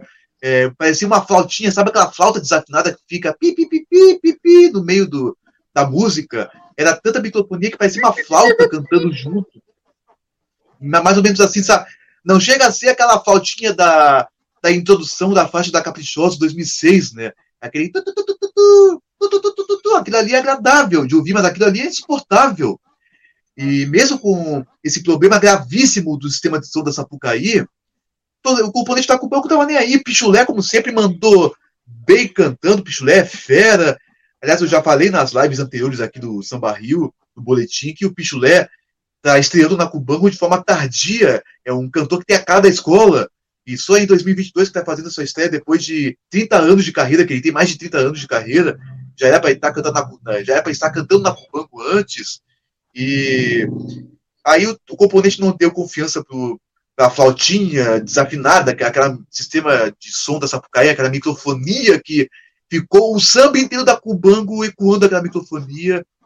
Tem que se ajustar isso para os desfiles, apesar que é difícil é, você conseguir fazer o sistema de som da Sapucaí é, virar 100% no dia que no, no, dia que isso acontecer, o Carlos Fonseca vai virar comentarista de Big Brother Brasil, né? no dia que arrumarem o sistema de som da Sapucaí. Bruno Malta, é, do que você viu da Cubango? Gostou do que viu? Então, como eu falei, eu realmente gosto do samba da Cubango. Eu prefiro o Anilé porque eu acho o Anilé um samba mais forte, mais, mais pesado, assim. Mas, assim, é um bom samba o samba da Chica Xavier. como eu falei, eu gosto muito da discografia do Cubango. Então, tipo assim, qualquer coisa que o Cubango fizer, vai ter meu apoio, porque assim, escolas que tem bons sambas eu realmente gosto. É, eu não gosto de escola que não tem samba bom. Quem tem samba bom, para mim, sempre vai ter o meu, o meu carinho, o meu prestígio. E o Cubango é um desses casos. Eu realmente gosto da escola, acho que a escola tem uma batida legal. É, acho que o Cubango não vai brigar para subir, mas eu acho que o Cubango vai ficar em quarto, quinto lugar, vai ficar ali nas cinco primeiras posições. Não acho que vai brigar para subir, porque eu acho que, que o Perserrano é muito favorito. E acho que se não subir Perserrano, tem gente na frente do Cubango. Acho que a Padre Miguel tá na frente, a própria União da Ilha, por motivos óbvios, por ter estrutura de especial, e o Estácio estão na frente. Mas acho que o Cubango vai fazer um, uma passagem na Sapucaí bacana, que vai agregar aí pro, pro, pro, pro, pro, pro carnaval mais uma vez. Acho que o Cubango é uma escola que as pessoas é, ah, não sobe, fica no acesso. Mas acho que ela cumpre seu papel, ela entrega bons sambas, bons enredos. Pra mim tá tudo bem. E revelou dois ótimos carnavalescos que mudaram a cara do, da Grande Rio, né? O, tudo bem, eles são crises do sossego, eles começaram lá no sossego lá atrás. Mas quem deu projeção para eles foi a Cubango, né? A Cubango potencializou o nome da dupla e eu acho que eles fizeram dois enredaços no Cubango e e agora já estão aí dois enredaços também na Grande Rio. Agora a Cubango é uma escola que já deveria ter desfilado no grupo especial algum tempo atrás. É uma pena que a grande tendência é que não seja a Cubango a escola a subir por tudo que estão comentando, esse favoritismo exacerbado do Império Serrano, que é, exalta desde o passado, 2020, né, Bruno? Ô, Marco, é, tudo bem. A gente sabe que o Império Serrano tem favoritismo fora da pista, por conta de que o Sandro Avelar, que é um cara muito forte nos bastidores da, da Liga RJ, antiga Lierge, é, desde sempre ele, sempre ele é o Império e tudo mais. Mas assim, cá pra nós, assim, o Império Serrano tem o melhor carnavalesco do grupo, o Império Serrano tem um baita no samba, o Império Serrano tem uma baita na comunidade e é o Império Serrano. Bateria. Favorito. Não é que o Império Serrano é favorito por causa do, do, do Samba Velar. Ele é favorito porque é o Império Serrano, entendeu? Se você. Vamos lá, em 2015, é, o Império Serrano estava ferrado da, da, das coisas, estava ferrado da, da, situação. Alguém descartava que o Império Serrano ia brigar para subir? O Império Serrano ficou em terceiro. E foi um é, desfile que aconteceu na Avenida. Ao, é, foi um desfile que aconteceu na Avenida ao, ao, mesmo, ao mesmo tempo que Império Serrano também é capaz de patacoadas como 2020, sem Baiana, aquela, aquela confusão, e, e, o Carlos Fonseca batendo papo com a grande amiga dele, Dona Vera Lúcia, né, tá tudo bem, Império vai passar legal, não sei o quê. Carlos Fonseca pode dizer que é, viu de perto a cara de pau sem óleo de peroba de Dona Vera Lúcia, né, que ainda dizem que compareceu na quadra do Império na semana passada, né? É, se eu, se eu fosse a Vera Lúcia, não ia mais ter a coragem nem a pachorra de aparecer, de aparecer na quadra do Império Serrano depois de tudo que ela fez, né? Mas ela tá ali. É... Ócios da profissão. Império da Tijuca, Marco Marcel, como é que você viu o desempenho do Império? Aliás, o Império lançou até mascote, aquela formiga lá, mas aquilo é uma formiga mesmo? Enfim, vamos deixar isso para outra, outra hora. Vamos falar do Império da Tijuca, Marco, vai lá. Não, isso da, dos mascotes é a coisa mais é fofa do mundo, simpática, desde quando a mocidade lançou o Castorzinho ali, o Castorzinho que sempre marca presença na, na quadra da escola. Aí o Salgueiro lançou o Sabiá ano passado na live de aniversário com o Emerson Dias. Aí o Emerson Dias, logo é, três dias depois, bateu um papo com a gente aqui no Samba Rio. E por fim, é, agora chega a formiguinha da Império da Tijuca. Tudo bem, acho que em termos. A gente não está aqui para fazer análise de mascotes, mas Acho que essa formiguinha podia ser melhor trabalhada, porque me parecia outra coisa, mas. Enfim. Mas é o mascote deixar... é, não, não parecia gato também. Não parecia gato. E acho que formiga também não parecia tanto. É. Mas. Parecia mais gato que formiga, viu? É, era mistura de. Ou uma mistura de gato com formiga, não sei. Parecia assim uma chifurímpula. Ou uma xolofômpio. Ao Xabiá apareceu o jubileu, o Bruno Pilanda tá comentando aqui. Meu, meu Deus. Obrigado, amigo. Você é um amigo, Bruno Pilanda. Obrigado, Sobre... amigo. Você é um amigo. Marcelo Gastaldi dublou né, o jubileu nessa fala histórica desse episódio do jubileu. Sobre o samba e o ensaio do Império da Tijuca, aquilo, cara, um sambaço, cara. Um sambaço rendeu de uma forma assim gigantesca o samba, o samba que eu estou esperando demais. Para mim é o melhor samba dos, dos inéditos da série Ouro, para mim é o candidato à cidade de Ouro. O Daniel Silva, cada vez uma grande, brilhante fase, o Daniel Silva. É, é um cantor que está cada vez mais adquirindo essa identidade com o Império da Tijuca. Ele está na escola desde 2017, quando ele cantou junto com o Rogerinho e depois passou a ser sozinho. Mas a Império da Tijuca é uma escola que ela deve brigar para ficar entre as primeiras ali. Não sei se vai disputar o acesso, mas a Império da Tijuca eu acredito que vai ter, até o Rodrigo Ferreira está perguntando aqui para a gente, boa noite, Rodrigo, qual é a chance do Império quebrar a banca na Série Ouro? É aquilo, né? Acho que, na, na minha opinião, para você ganhar do Império Serrano, você vai ter que, olha, desfilar e muito. Vai ter que cantar muito, vai ter que fazer um desfile, porque por tudo que o Bruno Malta falou agora há pouco aqui, o Império Serrano não só tem o Santo Avelar, que é o homem da, dos grupos de acesso, tem Leandro Vieira, cara, tem, tem ah, toda a estrutura, bateria, tem samba, tem o nome, o status da escola, o fato de, de, do Império ter se livrado da Vera Lúcia foi algo também fundamental para o Império esse ano ter esse favoritismo. A gente até brincou que o Carnavalesco na semana passada colocou ali que a ah, Império esse ano confirma favoritismo no ensaio técnico, a gente meio que fez troça dessa manchete, mas é inegável. O Império tem favoritismo e tal. E o Império da Tijuca é a escola que, junto com o Cubango, que fez um ensaio é, muito bom também. A Ponta Pedra é uma escola que está prometendo muito. A Ponta Pedra há muito tempo que a gente vê notícias como a Ponta Pedra é a escola que pode chegar, a Ponta Pedra é a próxima que deve subir. A Ponta Pedra vem, vem com um dos seus melhores sambas dos últimos anos, a Ponta Pedra. Então, eu até vejo a Ponta Pedra como uma escola com mais condições de tentar é, suplantar esse favoritismo do Império Serrano, eu não vejo Estácio com condições, nem. Eu não vejo também muito a ilha por conta da, do, que tá, do que vem acontecendo com a ilha. Até vejo escolas como Cubango, Império da Tijuca com mais condições, até porque o Império da Tijuca tem esse enredo fantástico do Guilherme Estevão sobre o quilombo do Candeia, e o samba é muito bom, passou bem, componente cantando com muita garra, Ainda bem para a Império da Tijuca que o, o, sistema de som melhorou depois, porque né, quando estava com o banco, estava aquela microfonia, mas no, pelo menos eu não vi nenhum problema quando o Daniel Silva cantou com seus componentes do samba do, do querido Imperinho para 2022. Mas é aquilo, é, fazendo assim um levantamento rápido, a Ponte fez um ensaio correto, o Bango fez um ensaio muito bom, apesar dos problemas do som, e Império da Tijuca também muito, muito bem no sem ensaio. E é isso de. Vejamos a conta, por enquanto, de série ouro nos ensaios técnicos do fim de semana. Vamos aguardar os próximos ensaios que vão vir por aí, referentes à série ouro de sábado, Carlos Fonseca. É isso aí. Bom, falta Bruno Malta, então Vai lá, Bruno Malta. Ah, é, faltava o Bruno Malta nele, tinha rebato. então, cara, o samba do Império é, é, o que o Marco falou.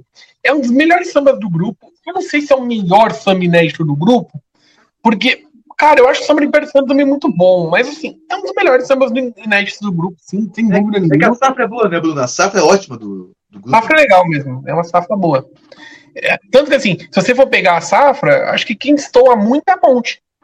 Fala se você destoar mesmo, tipo, de você não querer ouvir é a ponte, né? A ponte realmente é uma escola que destoa muito, muito, muito, muito. Mas, por exemplo, pô, o samba da Inocência é um sambão, mano. Sambão, sambão, sambão.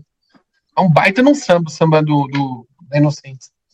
Mas de fato, assim, eu realmente acho um, um, um, um samba legal. Acho que a escola eu vi alguma coisinha do, do, do ensaio do Bar da Tijuca, por curiosidade, assim, por conta do samba. Eu, eu, realmente. Eu realmente gostei também do samba, achei o ornamento legal. E eu acho que mais uma escola tá, pra, tá ali no, no, no, bloco da Cubango nesse ano. É uma escola que, tipo assim, eu, a escola vai brigar para subir? Eu não acredito. Não acredito que vai, que vai brigar para subir. Assim, é uma escola que vai ficar em quinto, quarto, sexto. Vai fazer um desfile legal. Eu, eu tenho a impressão que Bertatiuca vai fazer um bom desfile, um desfile que a gente vai se divertir, que a gente vai gostar. Obviamente, eu acho que é difícil de subir por tudo que eu já expus. Para mim, assim, sem Persiano acontecer alguma coisa que o Persiano, Persiano não subir, eu acho que vai ficar entre Padre Miguel, Porto da Pedra e União da Ilha. A União da Ilha, vocês, vocês podem falar assim, é, ah, mas a União da Ilha, mas a União da Ilha é a União da Ilha, entendeu?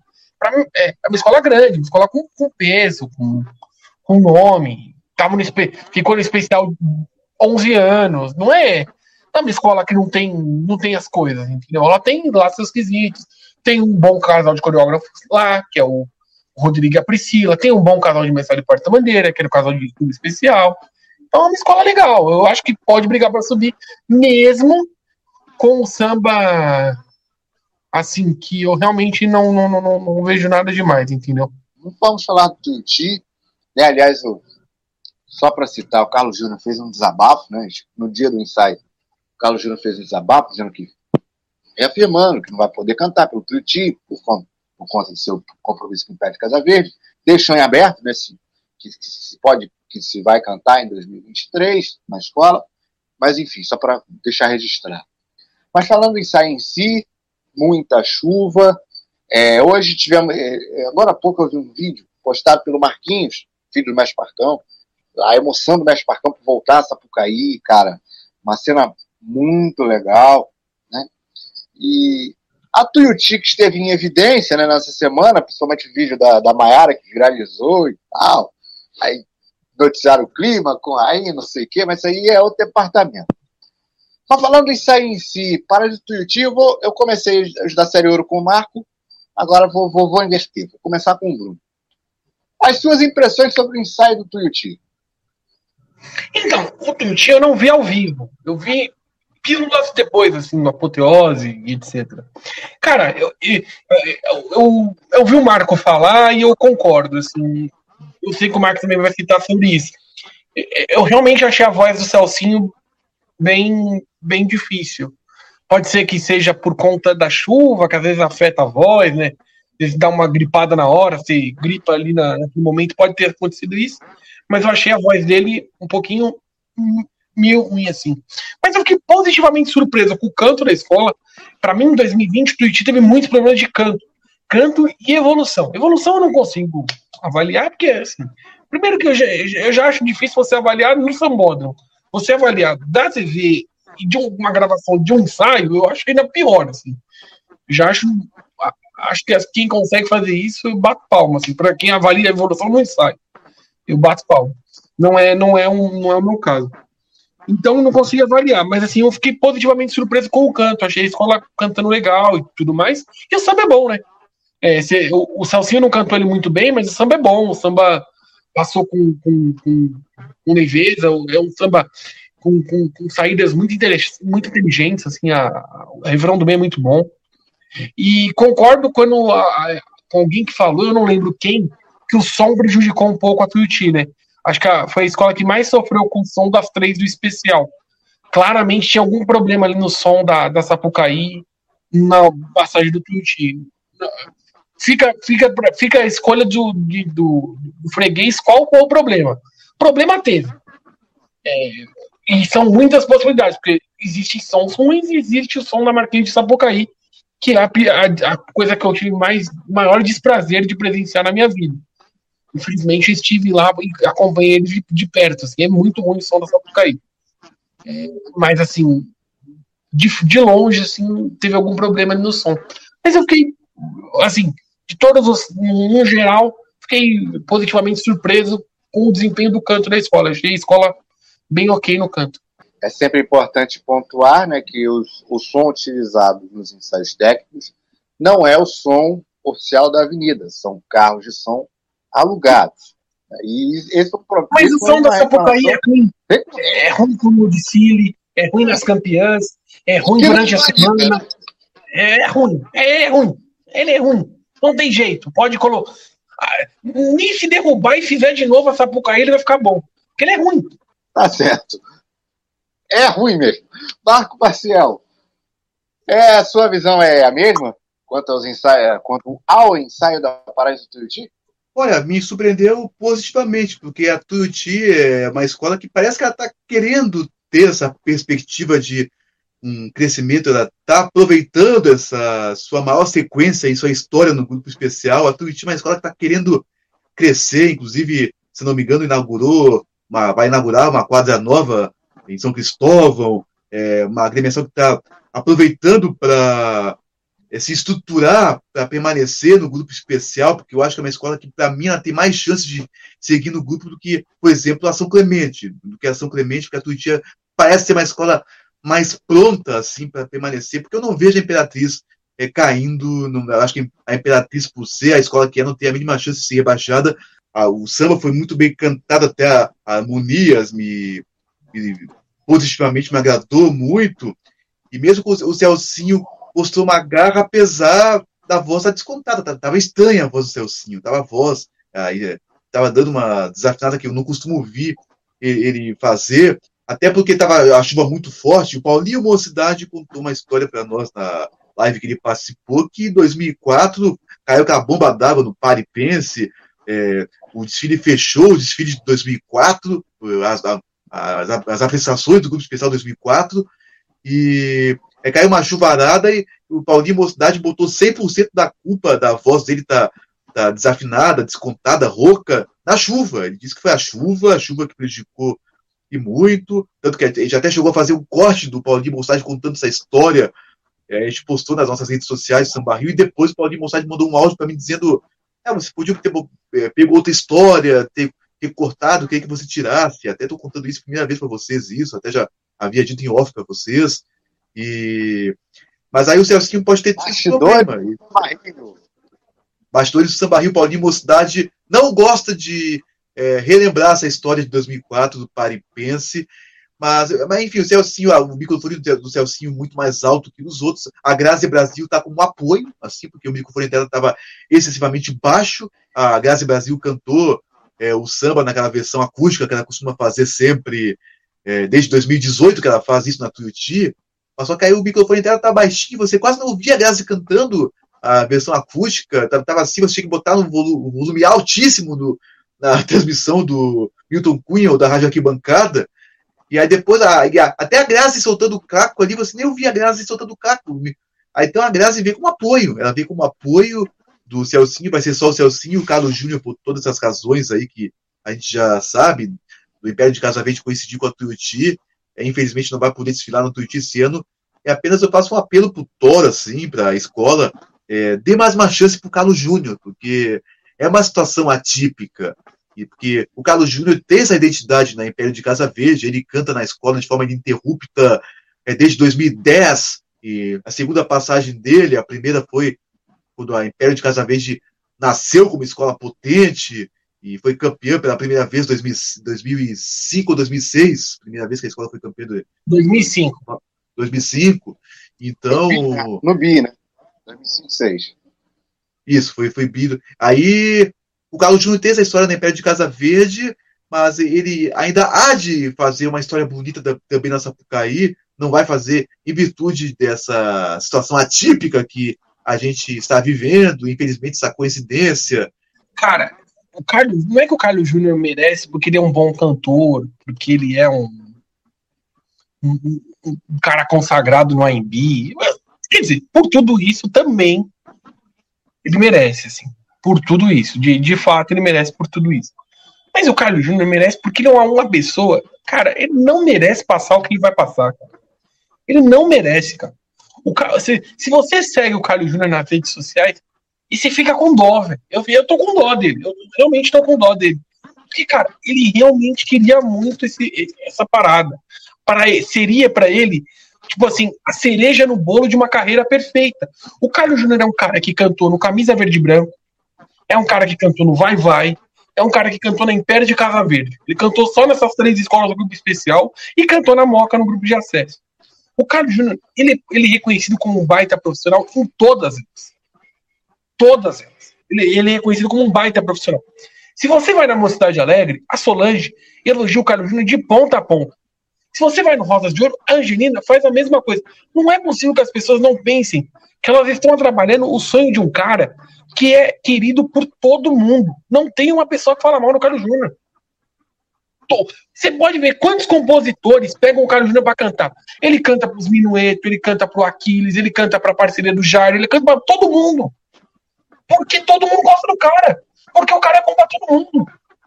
Será que as pessoas não pensam que cantar na Sapucaí era a cereja do bolo para ele? Você vê ele falar, você percebe que para ele seria a consagração da carreira dele. Seria como se ele olhasse para a carreira dele e falasse: não me falta mais nada. Eu fui, eu fui um cantor de sucesso no AMB, fui um compositor de sucesso que eu fiz alguns bons alguns sambas para a história do AMB, o samba do João Cândido é o, caso mais conhecido, e ele cantei na Sapucaí, pronto, acabou. Eu não preciso de mais nada. A carreira dele seria consagrada com essa passagem na Sapucaí. Então, se, se alguém vê no Twitch, eu espero que vejam como eu tenho a impressão de que alguém viu lá no Twitch, bateu lá na porta e falou assim: oh, quem sabe vocês contratar o, contratar o Carlos Júnior quando ele deu aquela entrevista pra gente? Eu torço de coração para que, que a pessoa olhe e fale assim: cara, a gente vai manter esse cara no ano que vem, ano que vem ele vai cantar pra gente. Porque ele merece. Esse cara, ele merece essa consagração na carreira dele. A carreira dele precisa passar pela Sapucaí, esse cara vai passar pela Sapucaí. Tenho certeza absoluta. Vamos falar de Unidos de Vila Isabel. Unidos de Vila Isabel fez um baita eu vi alguns pedaços. A Vila Isabel fez um baita ensaio. Samba, não precisa falar, rendeu pra caramba debaixo daquela chuva. É, muita gente elogiou, até de forma até tanto mais efusiva que o normal, apontando que ah, a Vila tem que ganhar, não sei o que. Gente, calma. Treino é treino, jogo é jogo e vice-versa. Se repetir o, no, o que foi feito domingo, repetir no desfile, tá ótimo. Mas treino é treino, jogo é jogo. Bruno Malta, você que é um nada discreto fã deste samba da Vila Isabel, e não menos da escola, né? Por, por, não, por não dizer, né? O que podemos destacar aqui do, do ensaio da Vila? Modéstia à parte. Não vai chorar. Bruno Malta não vai chorar, hein, Bruno Malta? Não vai chorar para falar do samba. Hein? Na, na verdade, eu, eu, eu, vou criar uma camiseta assim, André Diniz Futebol Clube, porque eu sou André Diniz Futebol Clube sempre, assim. Eu realmente sou fã do, do, do jeito do André de compor. Inclusive, tive a honra e o privilégio de ouvir um elogio vindo dele, que para mim foi, foi a minha. Ouvir ao vivo, assim, a cores, assim, pessoalmente, assim, lado a lado. Que a honra de ouvir um elogio dele, para mim foi um dos maiores elogios que eu recebi na minha vida foi o elogio da André Diniz. Isso no, no, dia do abertura Rio Carnaval, né? Dia da abertura do Rio Carnaval. Eu tava do lado lá, eu falei assim, André, eu sou o Bruno Mato lá no Twitter. É, você que é o Bruno Mato. Elogiou, eu fiquei muito feliz, estava junto com a filha dele, fiquei muito tocado. É, cara, assim, eu realmente sou fã do Samba da Vila, desde a da disputa, acho uma pérola, assim. Acho a ideia dos Martinhos conversando porque assim, é, é, eu já falei isso aqui, falei em vários lugares. O Martinho é, é, é um dos maiores sambistas da história. Se você fizer um, um top 5, o Martinho vai estar. Acho que não, temos aqui uma unanimidade nesse ponto. E o Martinho cantou a Vila várias e várias vezes. Cantou Raízes, cantou Guibalá, cantou é, Cirandeiro, cantou em várias vezes cantou Pra Tudo Se Acabar na Quarta-feira, ele cantou a Vila, cantou samba, cantou. E dessa vez a Vila tinha que cantar o Martinho. E, uma, e a Vila cantou o Martinho, cantou vários Martins. Ela canta o Martinho político, ela canta o Martinho da mesa do bar, ela canta o Martinho que anda na, de, na 28, ela canta o Martinho que compôs sambas para ela, ela canta todos os Martinhos, e no final das contas, e no final do samba, ela ainda se dá o prazer de falar assim: Martinho, foi bom vir com você nessa retomada do mundo, ao lado de sua família, para exaltar que você é da vila. Acabou, cara. O samba é perfeito, o samba é, a letra é maravilhosa, assim. de fato, assim, é, é, é, eu realmente acho o samba muito bom e acho que o ensaio foi muito bom. E assim, as pessoas falaram assim que a Vila vai ganhar, eu acho até natural. Porque assim, a Vila tem um baita samba, tem um baita enredo e fecha o carnaval. A Vila com baita samba e com baita enredo e fechando o carnaval ganhou em 2013. E ganhou sem ter a alegoria mais bonita do mundo. Ela ganhou. Ela ganhou. Ah, mas, é, mas tem a Viradouro, tem a grande. Tudo bem, tem essas escolas que falam. Ninguém vai, pode, ninguém vai é, menosprezar esse, esse peso de, de, dessas agremiações. Viradouro é pau campeã e tal. Mas, assim, honestamente, assim, analisando o pré-carnaval, analisando apenas o que é o desfile em si, eu acho que a Vila é a maior favorita. A Vila fecha o carnaval e a Vila tem melhor, o, um dos melhores enredos do ano, talvez o melhor, porque o simbolismo dele é o maior de todos, porque é o Martinho. Com todo respeito ao enredo da Viradouro, eu acho que o enredo da Viradouro dá uma passada de ponto. Eu acho que o Martinho ficou mais é, dentro do que a gente precisa nesse momento. E tem um baita samba, para mim, um dos três melhores do ano, e acho. E, tem, e a Vila, né, gente? A Vila é a Vila, né? A Vila tem comunidade, a Vila tem, tem casal, a Vila tem carnavalesco, é a Vila. A Vila tem o Capitão Guimarães, é a Vila, né? Então acho que a Vila é muito favorita. Eu acho que é a maior favorita de todos, de todas as duas escolas. Você acha também, Marco Maciel? Olha, esse samba da Vila Isabel tem uma cara de samba campeão, cara. Tem uma cara de samba que vai fazer história na Zapucaí. É meio cedo para falar, meio cedo para fazer um prognóstico, mas que ensaio, cara. Que ensaio. É de fato o carro de som, Tinga, o Gera, Thiago Brito e companhia. Já é um carro de som que está com uma baita sintonia, é um dos grandes carros de som da, da Marquês de Sapucaí, e está levantando ainda mais esse baita samba, um samba que ele emociona, um samba que ele descreve toda a obra do Martinho, sobretudo na Unidos de Vila Isabel, é, de uma forma precisa, irretocável, irretocável, é um, é um sambaço que passou muito bem, a comunidade cantando, é a Vila Isabel que ela volta a desfilar, a, a, ter um grande samba depois, os últimos que não foram lá, essas coisas. É, talvez o último grande samba da Vila Isabel tenha sido do, do Pai Arraia. E... Grande samba foi o Pai Arraia. Grande Mas, samba. É, era para era pra ter um, um sambaço, aço, aço e 17, não teve, porque o Igor Sorriso confirmou pra gente que acabou votando no que achava mais fácil de cantar. Aí o resto, a Vila Isabel se quebrou por causa disso, mas. As contas né, não merecia aquele desfile mesmo. Ainda bem que cantaram Madalena e a, a outra música que, que a Vila Isabel esquentou dele foi Casa de Bamba. Porque quem que teve a brilhante ideia de botar o Naaba para fechar o samba da vida no CD? Tudo bem, Martinho da Vida gravou na aba, na aba do meu chapéu, você não. Mas o, o samba não é do, do Martinho da Vila. Eu, na aba é do Paulinho da Aba, que inclusive vai ficar conhecido pelo esse apelido na aba por causa da música. Até o Bezerra da Silva tem uma gravação até mais famosa que é dessa canção que o Martinho da Vila. Então, se fosse para botar uma música do Martinho, que botasse uma, uma, composição famosa dele, como o próprio Madalena, Casa de Bamba, que a Vila esquentou é, no ensaio técnico. Agora, na aba, não, não vejo muito, muito a cara do Martinho nesse samba. Tanto que o André Diniz, é, perguntado para ele no Twitter, o André Diniz, é por que na aba é, que foi usado no, no, fim do samba, no CD, aí o André Diniz respondeu, mas foi uma decisão da produção, não, não coube a nós, foi a produção que escolheu, Mário Jorge Bruno e, e seus parceiros. Porque na aba, ninguém entendeu. Vamos falar de ensaio da Mangueira. Vamos falar de Estação de Mangueira, que que foi encerrou né, a noite a noite de ensaios da segunda noite maratona a segunda noite de ensaios técnicos do grupo especial e olha o samba bem criticado né não é para menos e até que passou bem essa foi a tua impressão também Malta cara é... a mangueira é um negócio até interessante eu acho que ela tem o samba, tinha o samba mais o pior samba dos três né de Vila Tuiuti e ela. Mas assim, o que eu mais vi elogios nas redes sociais foi o Samba da Mangueira, porque eu acho que ele funciona bem. E eu, isso é um mérito muito, muito, muito grande de um cara que eu acho muito subestimado no carnaval. Assim.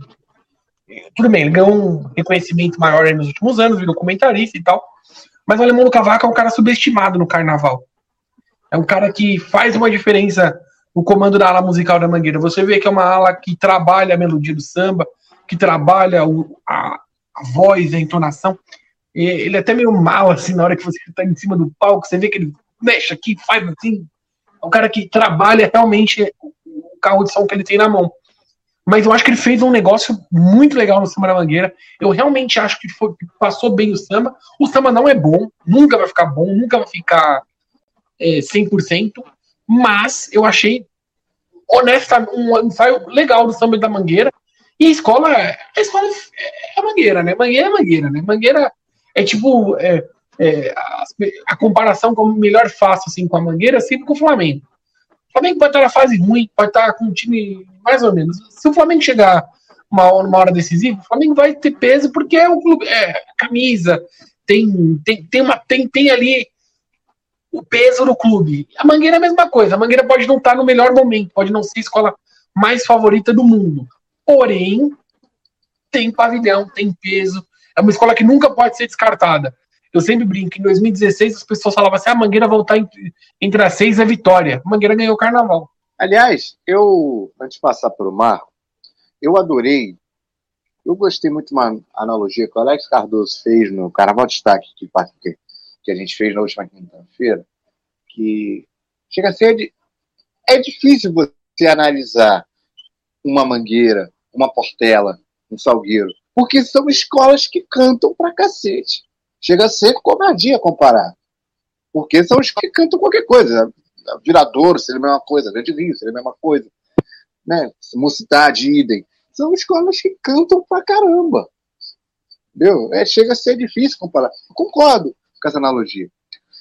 Passando a palavra para Marco Maciel. E o ensaio mangueirense, curtiu? curti muito. Todo mundo aqui que acompanha as lives do Samba Rio sabe o que eu penso do samba, né? O ado, ado, ado do refrão é apenas um dos fatores pelos quais é, a gente não curte. Eu, eu, pelo menos, não curto muito samba da Mangueira. É, de fato, um baita ensaio da Mangueira. É o Marquinho de Samba é, mais seguro na condução da obra, devido que o Marquinho contando que o Marquinhos de Samba veio de uma performance meio criticada em 2020, cantando o samba do Jesus Cristo, a verdade nos fará livre, mas esse samba de 2022 assim, é um samba que ele é fácil de cantar, ele é fácil de cantar, ele tem assim versos curtos, isso aí pode ajudar bastante os componentes da estação primeira de Mangueira. Até o Lustrando Sapato vendendo jornal passou simpático ali, muito por conta da garra do componente mangueirense, a gente pode pensar, Mangueira, se der a tiro pau no gato, eles cantam assim com, com fibra para funcionar, tomara que o samba emplaque na avenida, tal qual 98, que todo mundo criticava a limitação da letra e da melodia do samba, mas o samba deu muito certo com, com o Jamelão. Mas, por outro lado, a Mangueira teve um desempenhos que ficaram assim muito abaixo, deixaram a desejar, por exemplo, 2008 do Frevo, até pensava que ia ser um sacode, aquele é frevo, é frevo, é frevo, mas o samba morreu né, logo de cara. 2014 também não deu muito certo o samba do, das festas. E, mas, mas eu estou vendo que o samba de 2022 vai pegar. É, quanto mais criticado é, mais é, os componentes querem dar essa resposta de que o samba, por mais que não seja dos melhores da safra, é um samba que pode pegar na veia, na Sapucaí, pode funcionar muito bem para que o Leandro Vieira quer fazer. Aliás, surgiu agora a informação de que a Mangueira deve vir com quatro carros e quatro, quatro alegorias no tripé apenas, o pessoal está até lamentando que é, é, uma espécie assim, de numeração de grupo de acesso, muito por conta de tudo que está acontecendo, a Mangueira deve vir mais curta, assim, as demais escolas também, mas em termos de samba, o mangueirense abraçou de fato a obra, não tem muito o que fazer. Eu, eu não, pessoalmente não gosto de samba, mas é aquilo, o samba é, tem tudo assim para por ele ser fácil, por ele ser fácil, ter uma melodia simples, é, o Mangueirense tenha tido mais facilidade para cantar o samba no ensaio. Tomara que no desfile funcione. É, ensaio é uma coisa, desfile é outra. Só para fechar de ensaio técnico, é, a transmissão do Rio Carnaval, eu fiquei assim entre o Rio Carnaval e a Rádio Arquibancada, que eram as duas que estavam fazendo ao vivo ali as transmissões. Né? Não tivemos o drone o Rio Carnaval por causa da, do mau tempo, da Sapucaí de domingo, inclusive o ensaio quase que foi adiado por muito pouco por causa da bomba d'água, ainda bem que não foi. É, Milton Cunha estava mais animado no último domingo, estava mais falante. O Milton Cunha ele pegou aquele cacuete global, assim, de falar sem parar, não deixar muito samba tocar. Ele chama até o samba para ser tocado, para passar letra ali, mas o Vitor Cunha estava uma matraquinha maior do que no domingo da semana anterior. Ah, mesopotâmico, é, não, não sei o que, na Nabuco, Nabucodonossônico. África, África, África. África, África, África, África, Uma hora que se empolgou com a Tuti ali. Mas, eu, o, o, Marco, foi legal ele entrevistando o Paulo Barros, né? Nossa, eu até fiz uma brincadeira que acho que no fundo a Covid está servindo para o pessoal perdoar, nem que seja uma pequena parcela. No passado, o Vander Pires e Bruno Ribas fizeram as pazes, agora Milton Cunha entrevistando Paulo Barros. É, é, a paz querendo voltar a reinar em tempos que a Covid, se Deus quiser, está indo embora. É, BA, BA.2 Passa longe daqui, sua praga, BA.2. Nem, nem experimente chegar perto do Brasil é, na primeira quinzena de abril. Pelo amor de Deus, praga, que você seja dissipada de uma vez. Então, é, o Milton Cunha apenas é, aquilo aí. Devia. Tudo bem que a gente gosta de, do Milton Cunha, de suas intervenções, é uma pessoa, uma personalidade muito engraçada, que a gente aprecia bastante. Ele podia falar um pouquinho menos e deixar o samba tocar um pouquinho mais, aquela mania de Globo de falar muito e não deixar o samba tocar muito. É, mas o Vitor Cunha, que, tava, que ele estava mais animado no domingo passado do que do retrasado, ele estava. Isso é fato. Isso é fato. Agora vamos falar da perda recente que o nosso carnaval teve. Maria Helena, a imperatriz da passarela, lendária porta-bandeira da Imperatriz Leopoldinense. Maria Helena faleceu no último domingo, aos 76 anos. Ela já sofreu com diabetes já há algum tempo e para no fim de semana o quadro piorou e ela não, ela veio a falecer. Ela estava, né? Ela estava na, no Imperatriz um domingo antes. Ela, o Chiquinho, né? Quem deu a notícia do falecimento. Nascida em São João Nepomuceno, 2 de maio de 1945, em são João Nepomuceno Gerais. Maria Helena começou no Carnaval em 1971, pelo menos da Ponte, onde permaneceu até 1974. Depois passou pelo Império da Tijuca, pelo Leão da Ilha, até chegar à Imperatriz Leopoldinense em 1972. Seu primeiro parceiro foi o Bagdá, e a partir de 83 foi Chiquinho, seu filho, e juntos, é, juntos fariam uma grandiosíssima história no Carnaval e no Quesito de Mestre Porto Maneiro. Juntos dançaram na Imperatriz até 2005, depois passaram para a Alegria da Zona Sul, dois carnavais. Maria Helena também e o Chiquinho passaram por Corumbá também. E desde então, ela vinha, não, não não se afastou da Imperatriz, veio, né? Ela e Chiquinho na comissão de freio em 2018, vieram no último carro em 2020, e mais uma perda irreparável para o carnaval brasileiro, que em dois anos tem tido perdas imensas. Marco Baciel, mais uma grande perda, né? A gente, isso infelizmente tem se tornado tão rotineiro que na, nas nossas lives. Na né? semana passada falamos da perda do Severo Luzar e agora estamos aqui para falar e lamentar a perda de Maria Helena. Né? A Maria Helena, com o Chiquinho, meu, me habituei a ver desfiles da escola samba a partir dos anos é, 90, começo dos anos 90, ainda época que a Globo e a Manchete faziam assim, aquela, aquele pool aquele pool imagem da Globo, a manchete botava a narração em cima, e eu ficava impressionado, enquanto que eu via assim, os casais, sempre os casais com as faixas etárias similares, aí vem aí Chiquinho e Maria Helena, Maria Helena, é, mãe do Chiquinho, mãe e filho é, bailando juntos, aí você, eu ficava encantado em ver, nossa, mãe e filho, é não sei se teve outros casais notórios que eram é, mãe, mãe e filho, ou, ou pai e filha. Não, não, é, não é muito costume assim. Aí, aí foram tantos anos, foram mais de 20 carnavais em que mãe e filho bailaram juntos e sempre era o momento que você esperava ver aquele bailado especial, parecia único, Maria Helena com Chiquinho, o filho cortejando a bandeira da, da mãe, aquilo ali era mágico, é algo que a gente sempre esperava ver com emoção. Uh, Preto Joia cantando Baila Chiquinho, Baila Maria Helena, que é outra marca das, daquelas gravações mágicas que ele fazia nos anos 90 nos discos. Então a Maria Helena se tornou, de forma justa, um símbolo do, do carnaval carioca, é, tanto que ela se tornou uma referência mesmo. O último desfile que ela realizou foi em 2005.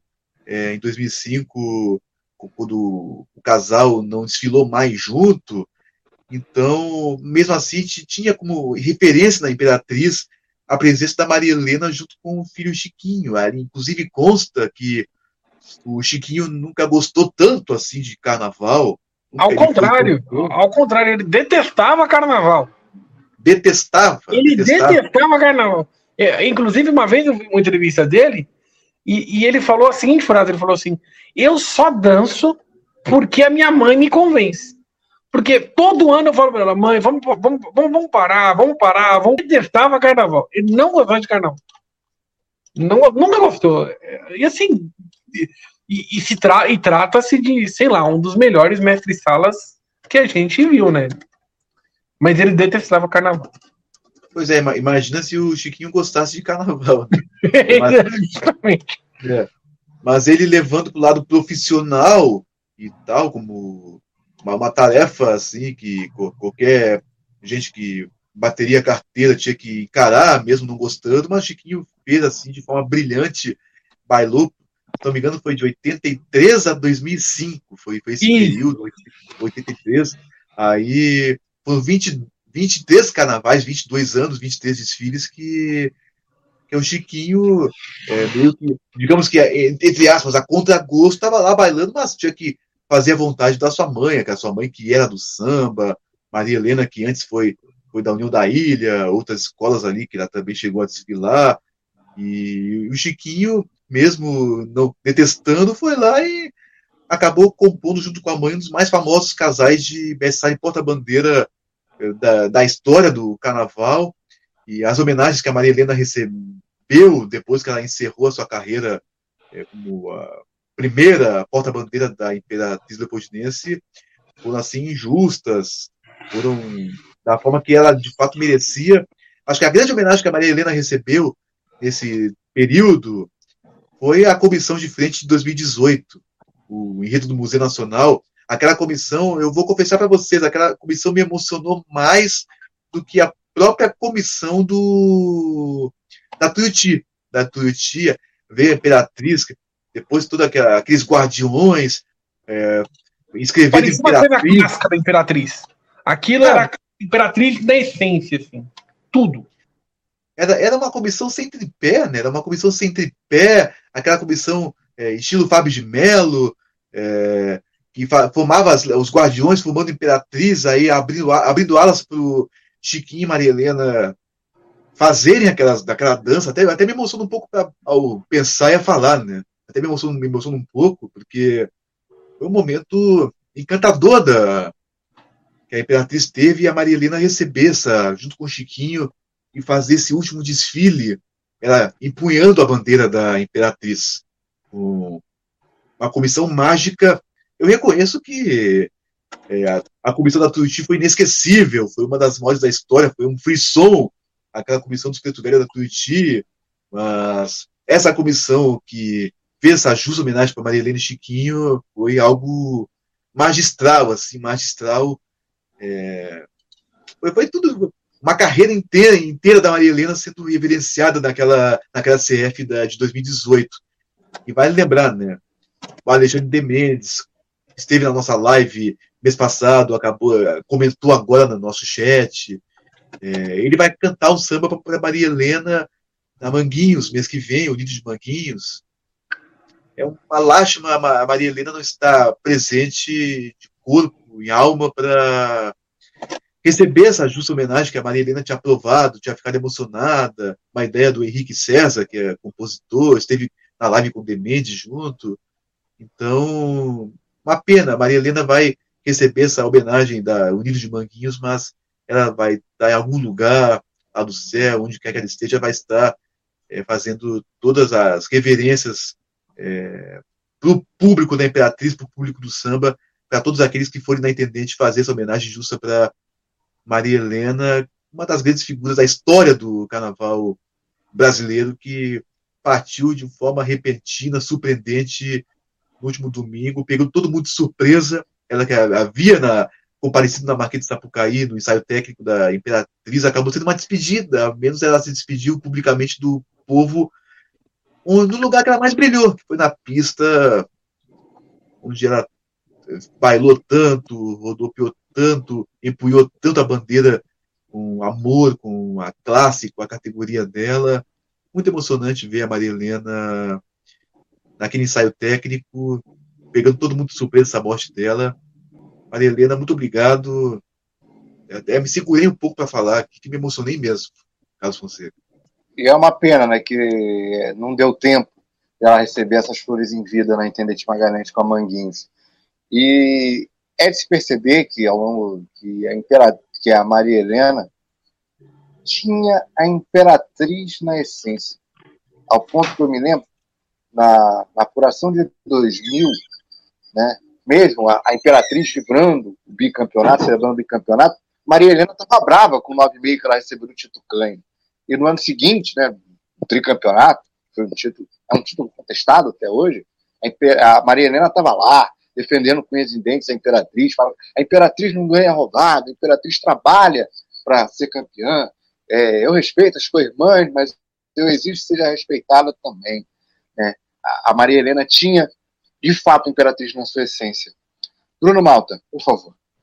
Cara, uma coisa que me deixa muito feliz da Maria Helena é que, assim, ela conseguiu de deixar a Imperatriz com uma coisa, assim, uma saída mais honrada. Porque a saída dela de 2005 é meio traumática, né? Porque ela sai da Imperatriz meio que acusada como uma das responsáveis pela perda do título. Ela e o Chiquinho, né? Eles deixam a escola perdendo meio ponto e acabam sendo atacados. Ah, foram responsáveis por, pela perda do campeonato. O que não era verdade, né? A Imperatriz perdeu outros, outros pontos que acabaram culminando no não título naquele ano. E, e, tanto que ela fala assim, ah, ela, que ela estava esperando já passar o bastão e acabou sendo passada antes. Mas eu fico. Tanto que ela não aposenta naquele ano, né? As pessoas não lembram muito bem, mas ela, ela chegou a desfilar na Alegria da Zona Sul, né? Dois anos, ela e o Chiquinho como o primeiro casal de aniversário e porta-bandeira.